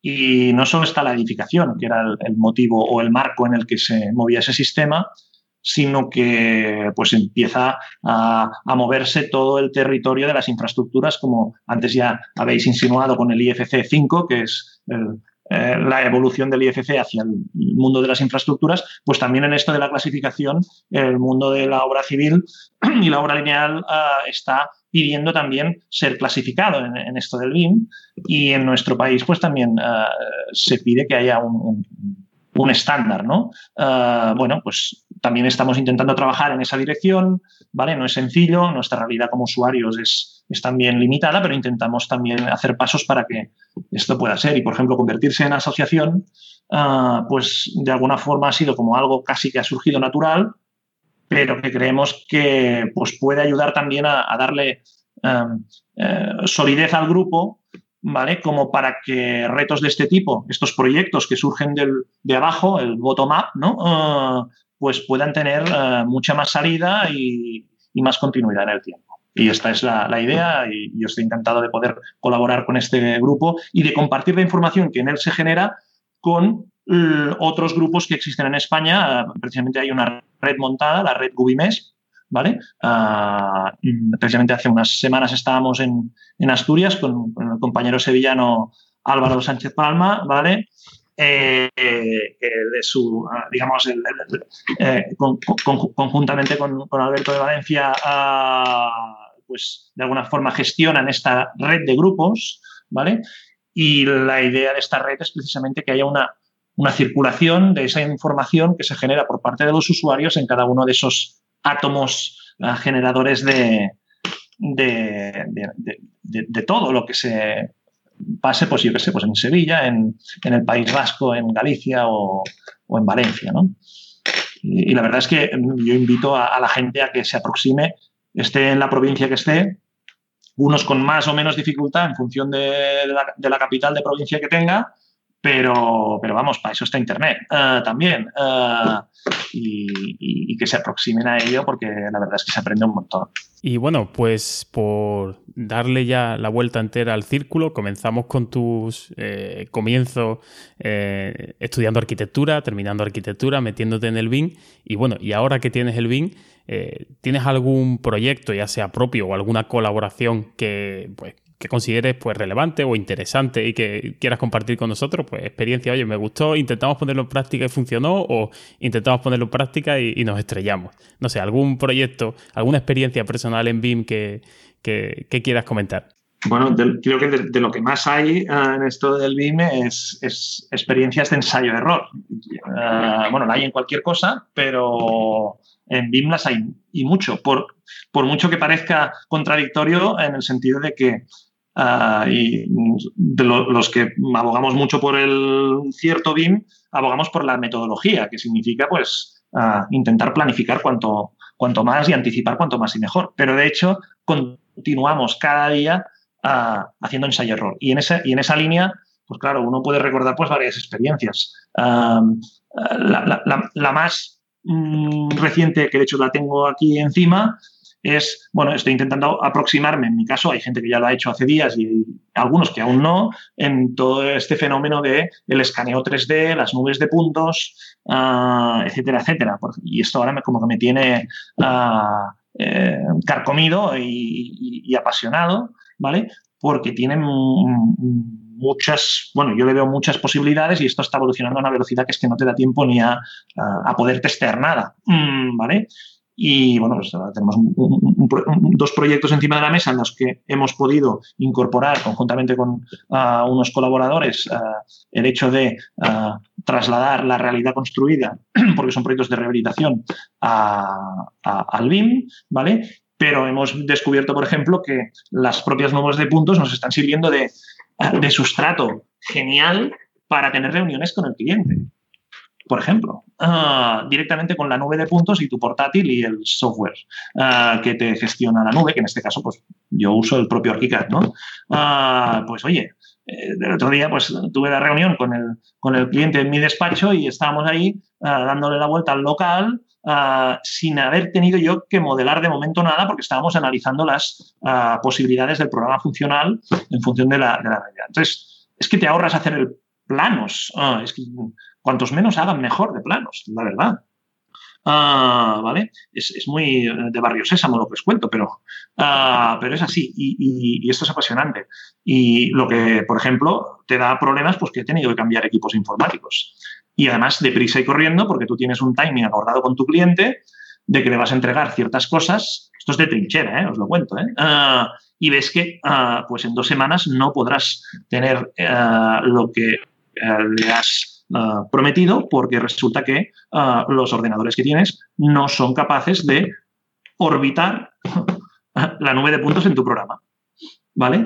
Y deprisa y corriendo, no programado, ah, tener que desembolsar una suma de dinero, ¿vale? Para poder cambiar los equipos. Pues de esto va el también.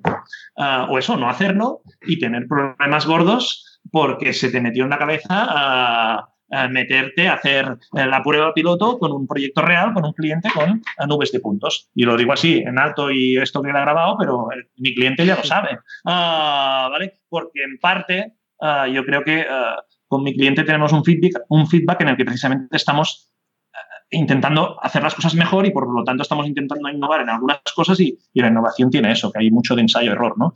Ah, en definitiva es que al final le puedas ah, dar aquello que te ha pedido y en principio lo estamos consiguiendo, ¿no? Eh, esto sería una y luego el tema del IFC pues está en mi día a día. En estos proyectos, pues por ejemplo, pues estamos trabajando con una ingeniería que precisamente pues oh, se dedica al mundo las instalaciones, pero todo su entorno es de Revit. Y yo soy el, de ArchiCAD. Mm, y voy y le pido IFC. Y él está encantado de que le pida IFC porque va a, servir eso de eh, prueba ah, para mejorar el flujo. Ah, pues eso nos apasiona porque eh, estás trabajando en proyectos reales, ¿de acuerdo? Ah, con, bueno, acojonado muchas veces, con perdón, por, por, temas de tiempo y porque no sabes qué va a pasar pero por otro lado, con un reto importante delante porque tienes ganas de ver qué es lo que va a pasar precisamente. Ah, porque en el siguiente lo vas a hacer mejor. Y cuando tienes la suerte de, contactar con un colaborador que, cuando le planteas eso, te dice, oye, nos metemos y ya, ah, pues, pues disfrutas. ¿no? Y, nada, pues de eso va también la película esta, de intentar disfrutar con, con el día a día.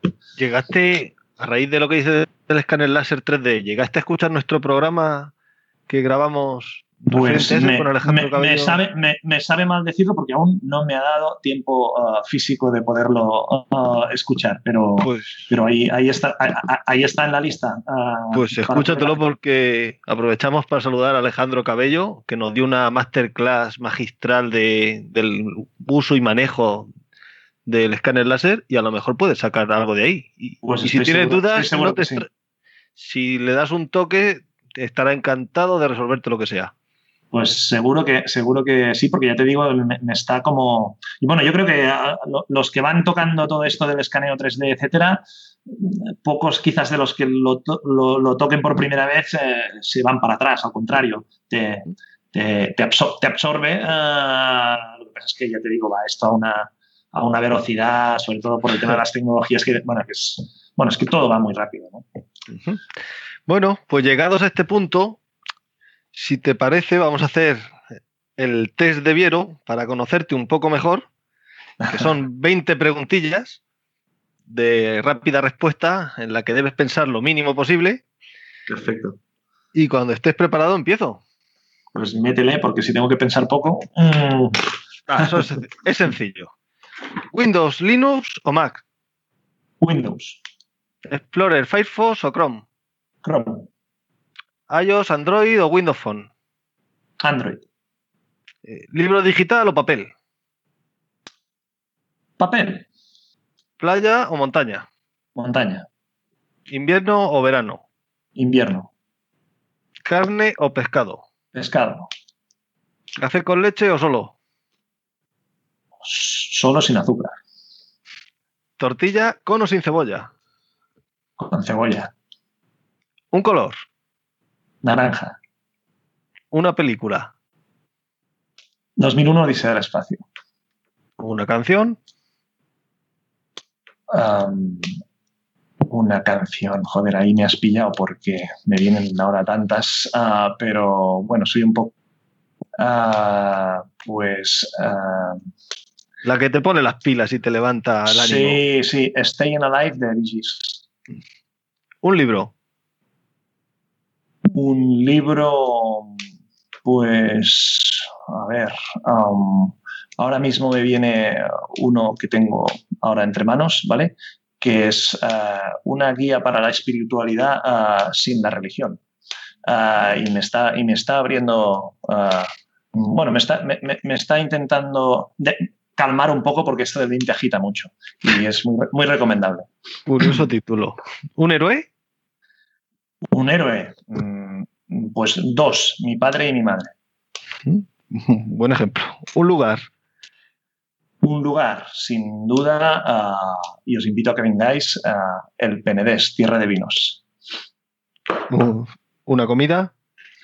Una comida, pues mira, uh, un bacalao con sobrasada y queso parmesano sobre un fondo de, de, de, patata vainilla. Mm, suena bien. Una virtud saber escuchar.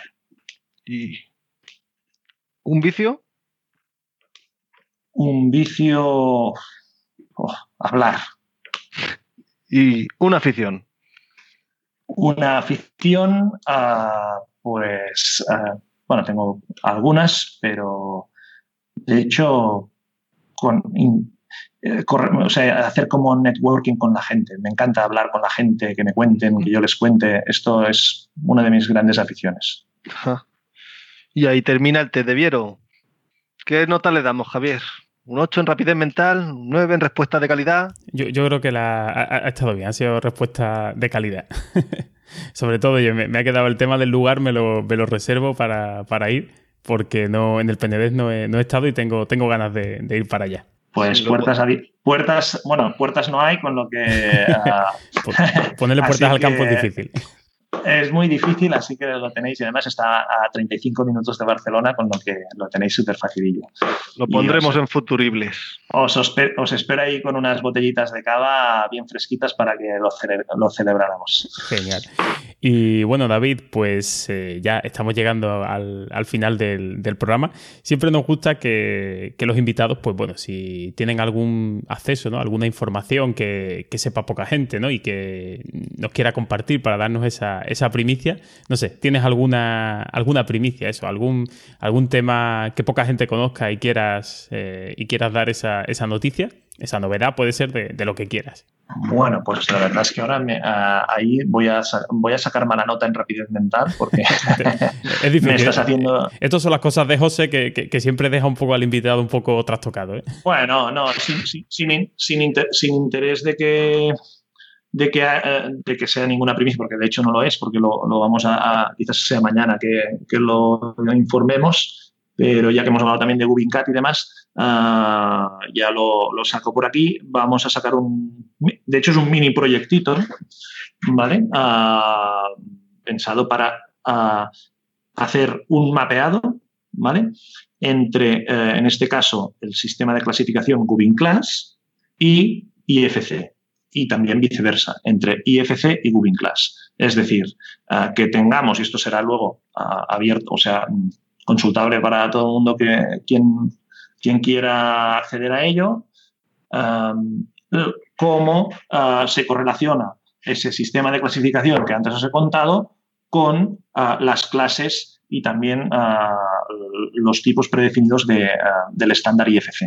¿vale? Con independencia, obviamente, de cualquier plataforma, etcétera, porque estamos hablando solo del sistema de clasificación IFC.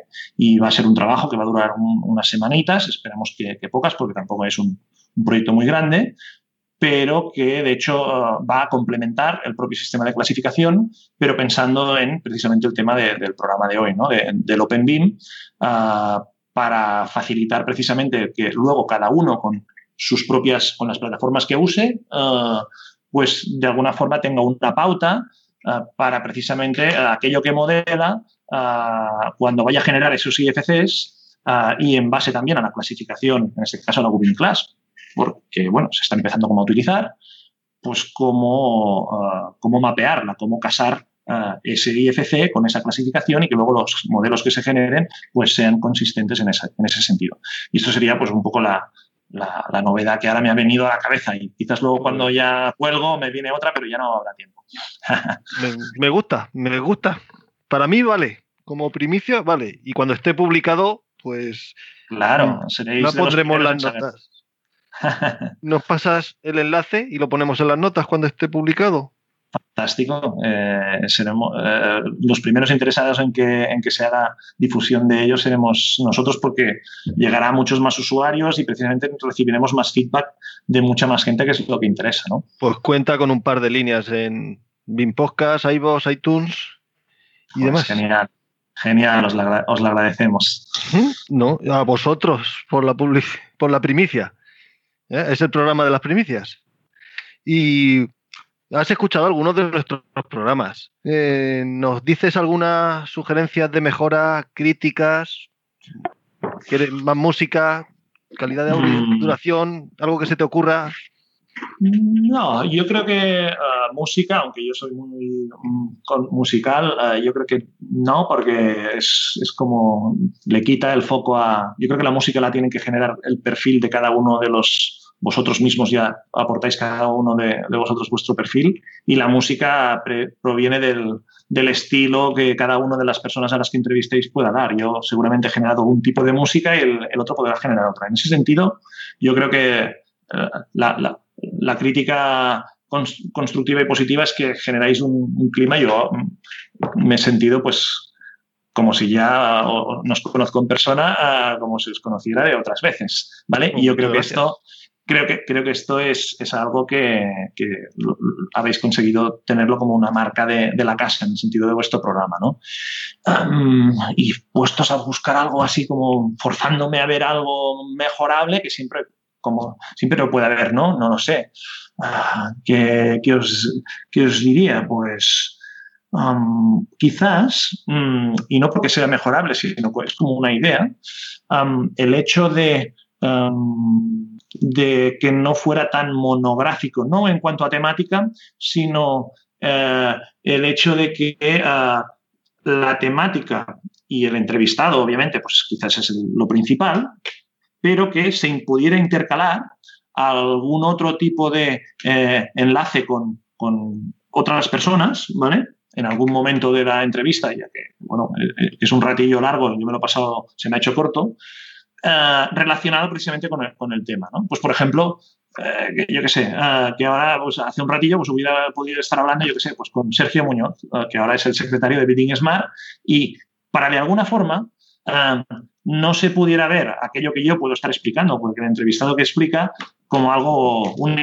unilateral, sino que se pueda contrastar con una opinión eh, muy cortita, si tú quieres, como una especie de, tip o, o, pildorita metida allí en la entrevista de ciertos temas concretos. Y eso creo que quizás el usuario, o bueno, perdón, el usuario, el, el oyente, eh, que me sale aquí usuario cada dos por tres, el oyente quizás también lo agradecería, ¿no? Caramba, oye, pues esto que está diciendo este personaje no es humo, sino que pues mira, ese otro también lo comenta o quizás mm, está totalmente en contra, ¿no? Eh, generar un poco de debate, pero no en plan tertulia, sino simplemente, oye, mira, pues conectamos ahora con X, ¿no? Se me ocurre, quizás es una, una barbaridad o, no tiene nada que ver con, la, con el objetivo que tenéis, ¿no? No, pues puede, me, me, gusta la idea. Oye, pues habrá que darle una vuelta. A, ver, a lo mejor hay ciertos temas. Hombre, también queremos meter algún, eh, algún episodio de, debate, quizás un poco menos entrevista, ¿no? Menos este formato más pausado, sino buscar un poquito de, guerrilla. Pero oye, pues puede ser, puede estar bien eso de conseguir a dos o tres personas que nos graben un par de minutos de audio, e intercalarlo en la, en la, conversación. Me lo, me lo anoto. Gracias, gracias por la idea. Sí, yo lo tenía medio pensado anunciar por Twitter o Facebook al próximo invitado qué preguntas queréis hacerle. Eh, tal día grabamos, si queréis entrar en antena, algo así. Sí, algo así. Generar un poco de interacción ah, con, el exterior. También quizás me viene a la cabeza porque también soy un usuario muy, muy ah, intenso en el tema de las redes sociales. ¿no? Entonces, al final es, también para, para, que no os llegáis incluso ni a aburrir vosotros escuchando al entrevistado, sino que haya un poco de, de, aire que entre desde otras ventanas. ¿no? Ya está. Perfecto, pues eh, David, ya por ir cerrando, sabes que siempre eh, le ponemos un poquito de deberes a, nuestro entrevistado, aparte de, esa primicia, de esa crítica, le decimos que, pues, que como son gente que suelen conocer pues, a, muchos usuarios, a, muchos profesionales relacionados con el BIM, eh, ¿a quién te gustaría que, trajésemos en un, en un futuro programa? Hombre, a ver, mm, quizás porque y, por también alejarme un poco también del, del OpenBIM, aunque tampoco no te alejas porque siempre está por ahí o siempre puede estar por ahí. Em, por ejemplo, el, campo de las infraestructuras, ¿vale? Ah, quizás, claro, ahí me despisto porque ya, ya habréis hecho quizás alguna incursión, ¿eh? Ah, no es un tema que hayamos tocado, ¿eh? Bueno, pues no sé, yo ahora porque se me ocurre, se me pueden ocurrir tantos otros, pero no, vamos a abusar de vuestra ah, oportunidad, ¿no?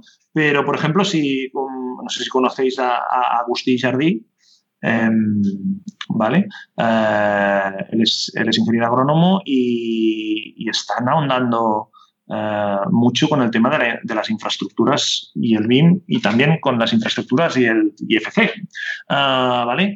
Y yo creo que, que que bueno, ah, tiene mucha musculatura eh, eh, desde el punto de vista de la construcción, la parte civil, eh, y esa musculatura yo creo que le puede dar un impulso precisamente al tema del Open BIM, y no solo al Open BIM, sino al BIM en general, pero al Open BIM también, el hecho de que una parte tan importante en volumen y, por la tipología de las obras, como es la obra civil, eh, le puede conferir al mundo de la construcción y a la, digitalización. Y por alejarse un poco del, foco eh, en el que ha empezado esto del BIM, que es el de la edificación propiamente, eh, y, ampliar un poco el espectro hacia este campo que es tan musculoso como es el de la obra civil, en el que yo no soy ningún experto, yo soy arquitecto y me dedico a la edificación. Y Agustí, bueno, de hecho lo conozco y, bastante porque también es compañero mío del grupo de usuarios BIM de Cataluña, Gubincar, eh, pero él se mueve por todas partes del territorio y yo creo que sería un buen personaje al que le podíais hacer preguntillas como las que hacéis tan, tan chulas, ¿no? Eh, Agustí es, perdona, es eh, uno de los eh, fundadores, no sé, no sé si son varios, de Apogea, ¿no? ¿Verdad? Si mal no recuerdo. Sí, es la, tienen una, una, empresa que se llama, una de consultoría que se llama Apogea ah, y, bueno, son varios, creo que son varios socios.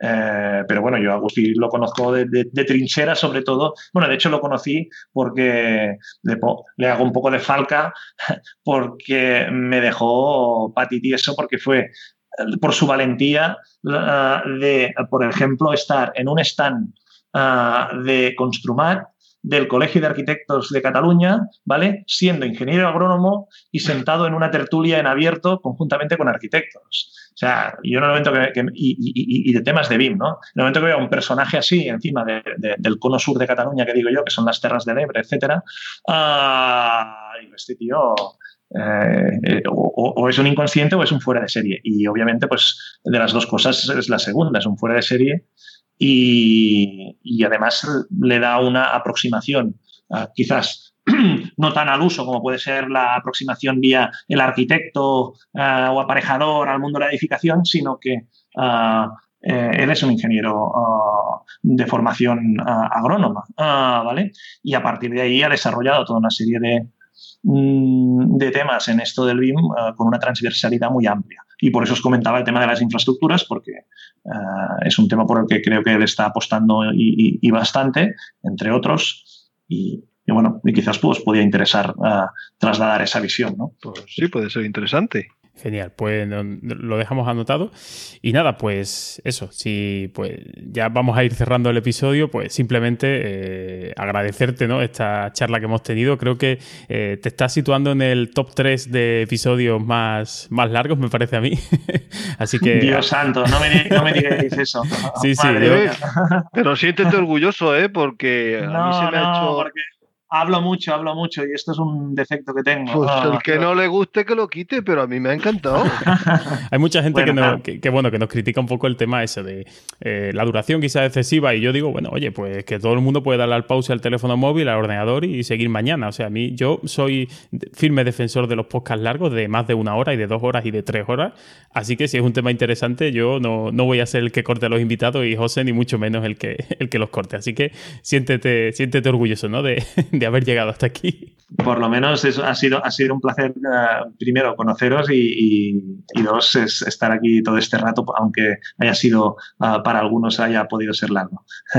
y nada, Muchas pues gracias. que te has sentido cómodo en el, en el programa. ¿Recomiendas esta, esta experiencia ¿no? a, otros o no? ¿O ha sido un poco suplicio? no, no, no, al contrario, la recomiendo muchísimo. Eh, eh, y, ya digo, o sea, el, el, clima, el clima que generáis Ah, yo, precisamente yo creo que lo que hace es que precisamente la gente se siente, ah, se siente cómoda ah, y, eso es de agradecer cuando uno sobre todo está hablando además de, temas técnicos, ¿no? Porque también me gusta cómo lo planteáis porque aún siendo un enfoque divulgativo, intentáis, supongo que también por el formato, este que es más largo en tiempo, Mm, poder llegar a un nivel en el que se puedan eh, hablar de ciertos temas a un nivel técnico, ¿no? Y a veces hablar a un nivel técnico ah, vía online uh, o por radio, uh, intentando que no sea esto una clase teórica tostón, si no te lo ponen fácil y cómodo, pues puede ser bastante durillo o incómodo, ¿no? Yo creo que, conseguís con creces que, nos sintamos bien. Pues nada, oye, pues muchísimas gracias. No sé si José tiene alguna cosita más que, decirte o, ya nos despedimos. No, yo como he dicho antes, eh, a raíz de preparar el podcast entre su LinkedIn en inglés y su blog en catalán, me he tenido que pelear y encontrar con cosas de la lengua castellana que me llaman la atención, como es la gran pregunta de por qué separado se escribe todo junto y todo junto se escribe separado. Pues Ahí lo dejo. Eso habrá que, habrá que buscarlo por internet. Pues, pues nada, hasta aquí este duodécimo episodio de BIM Podcast. Eh, si quieres proponer algún tema, sugerir invitados o mejor aún, haces como David y te animas a venir por aquí y charlar un rato sobre BIM o sobre lo que te apetece, que tenga, que sea tangencial incluso al BIM, pues puedes dejar un comentario en la web del podcast, eh, bimpodcast.com contactar mediante Twitter en arroba bimpodcast, en facebook.com barra bimpodcast o por correo electrónico en info arroba bimpodcast.com encontrarás todos los enlaces, que en este caso pues han sido unos pocos, eh, en las notas que acompañan a este episodio. Un saludo y hasta el próximo episodio.